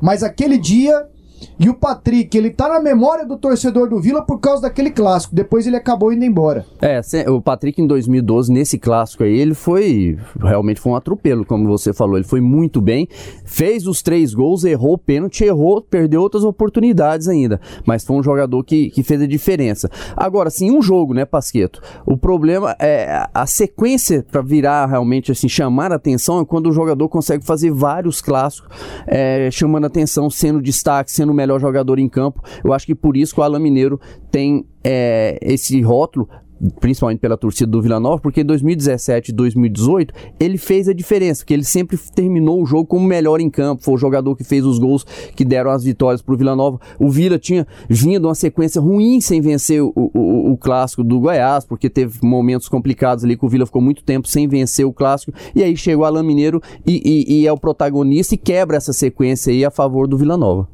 É, no pelo Goiás. time do Goiás, eu vi nos Oi. anos 70, Pasqueto, um jogador que, esse ele, ele até falava na rádio, né, dava entrevista, ele falava, não, contra o Vila pode pagar o bicho antes. Era o Valtuir Laureano Marques, sabe quem? Tuíra. Esse abusava de ganhar do Vila, nos anos 70. Ele era o cara que mais dava trabalho. Ele saiu do Goiânia, foi para o Goiás, e foi um meia brilhante, tipo um segundo volante, com uma categoria fora do comum. O Tuíra foi o cara que eu mais vi ganhar jogos do Vila Nova. Ele, depois teve a época do Pastoril também.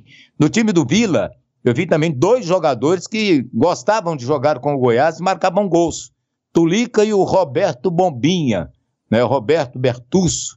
Dois jogadores que normalmente contra o Goiás eles jogavam bem, marcavam gols, arrumavam confusão, principalmente o Roberto Bombinha, que era um cara aguerrido, que a torcida gostava dele. Então vi grandes jogadores nesses clássicos, mas assim, para desequilibrar mesmo, vocês falaram do Dil, que é verdade, todo jogo ele fazia gol no Vila, fazia todo jeito. Teve um, um jogo que ele fez gol com o bumbum, de todo jeito ele fazia gol. Mas igual o Tuíra, assim, para ganhar do Vila, ele, só de dar entrevista, ele fazia o povo do Vila tremer naqueles anos 70. E quem do Goiás hoje pode fazer a diferença no clássico? É, esse time de hoje tem, tem muitos garotos, Pasqueto. Eu vejo assim os melhores jogadores. É, eu, eu, vejo o Tadeu se jogar, para mim é um jogador que pode fazer a diferença em fazendo com que o Goiás não tome gol. Porque o, o Tadeu, para mim, é muito bom goleiro, assim como o Rangel, mas eu ainda prefiro o Tadeu.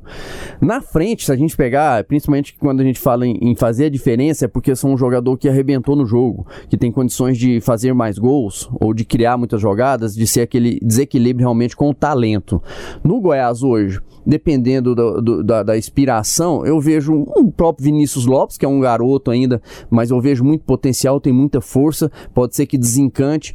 É, o garoto índio vem crescendo muito com a camisa do Goiás e de repente um jogo como esse, um clássico, pode fazer ele mudar até de patamar, né? Que tá na, na moda falar isso aí, porque faz com que ele seja, é, confie mais no futebol dele. Então é um jogo que pode fazer a diferença. Mas a gente não vê grandes talentos assim no, no, no Goiás, porque é um time de garotos ainda que está começando. Mas para mim eu apostaria nesse, nesses três aí que podem fazer a diferença a favor do Goiás no clássico. Vamos entrar no túnel do tempo.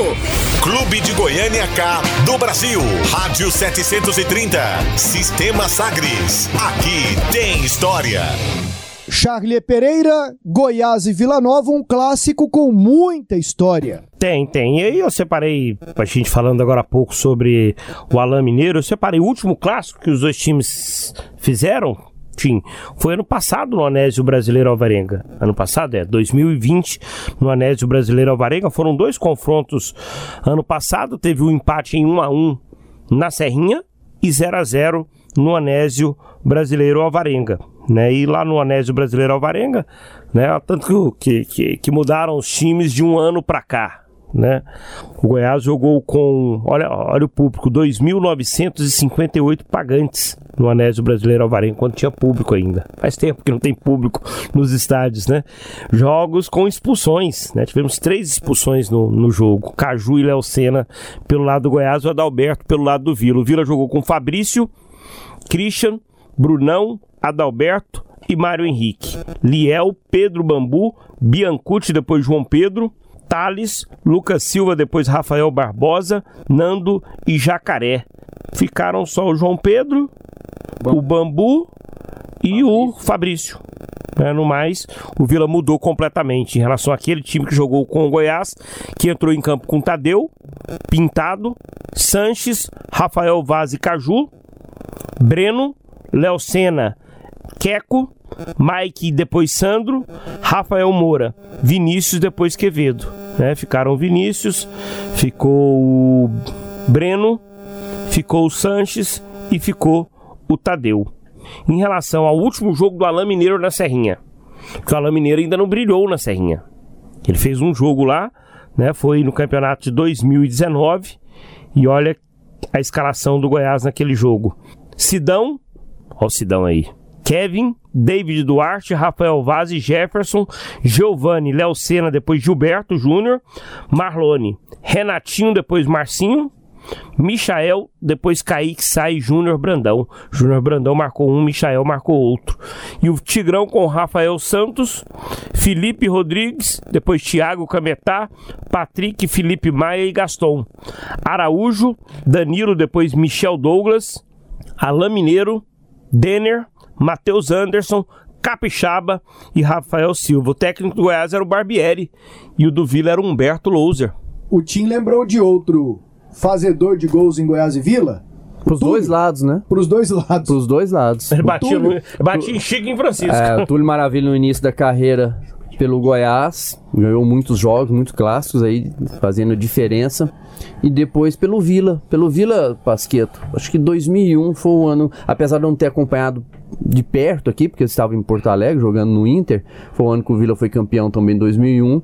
Eu assisti apenas a final que o Túlio faz um dos gols do, do título naquele é, ano. O Aloísio também pelo Goiás. Ah, do Goiás teve muito. Aloísio, o Araújo, isso, teve isso. o Alex Fernandão. Dias, Fernandão. Então teve uma safra brilhante na década de 90 o Goiás. Ô Tim, foi muito bom esse bate-papo aqui. Evandro, hoje a música é com o Charlie Pereira. Você confia no gosto musical dele? Ele vai de Chico Buarque, com esse pessoal aí, é por aí. Valeu, Evandro, um abraço. Abraço, até mais, Pasqueto. E aí, Charlie? Eu vou homenagear uma pessoa que está completando 68 anos, completou essa semana 68 anos, né? A música é de Jorge Benjor. E olha só o que um vascaíno vai fazer. Eu vou pedir uma música em homenagem ao Zico, ao Galinho, que foi um dos jogadores mais brilhantes que eu vi jogar, tanto com a camisa da seleção brasileira, que pese não tenha conquistado nenhum título, mas foi um craque com a camisa 10 da seleção, né? E também um craque com a camisa do Flamengo, o maior ídolo da história do clube rubro-negro. Camisa 10 da Gávea, Jorge Benjor.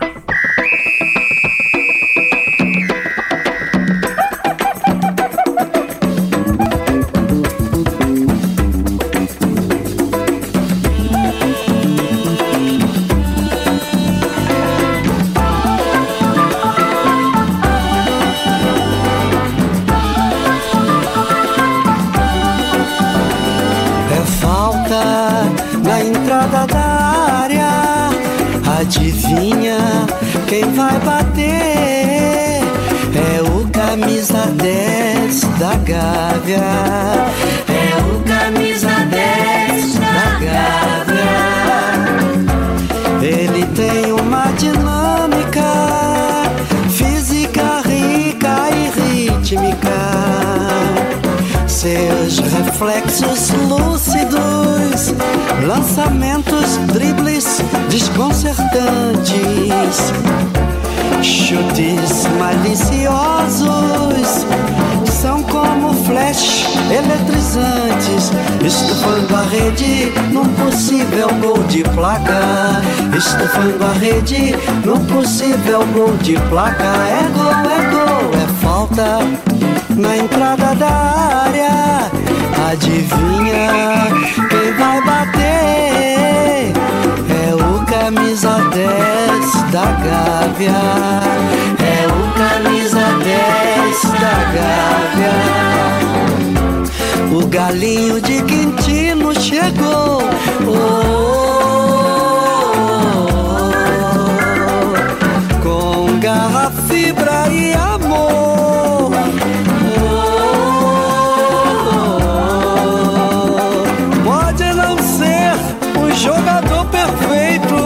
mas a sua malícia o faz com que seja lembrado.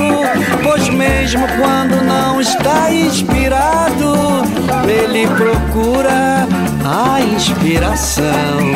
E cada gol, cada toque, cada jogada é um deleite para os apaixonados do esporte bretão. E cada gol, cada toque, cada jogada é um deleite para os apaixonados do esporte bretão. Zico é falta na entrada da área. Adivinha quem vai bater? Camisa 10 da Gávea. É o camisa 10 da Gávea. É falta na entrada da área. Adivinha quem vai bater? É o camisa 10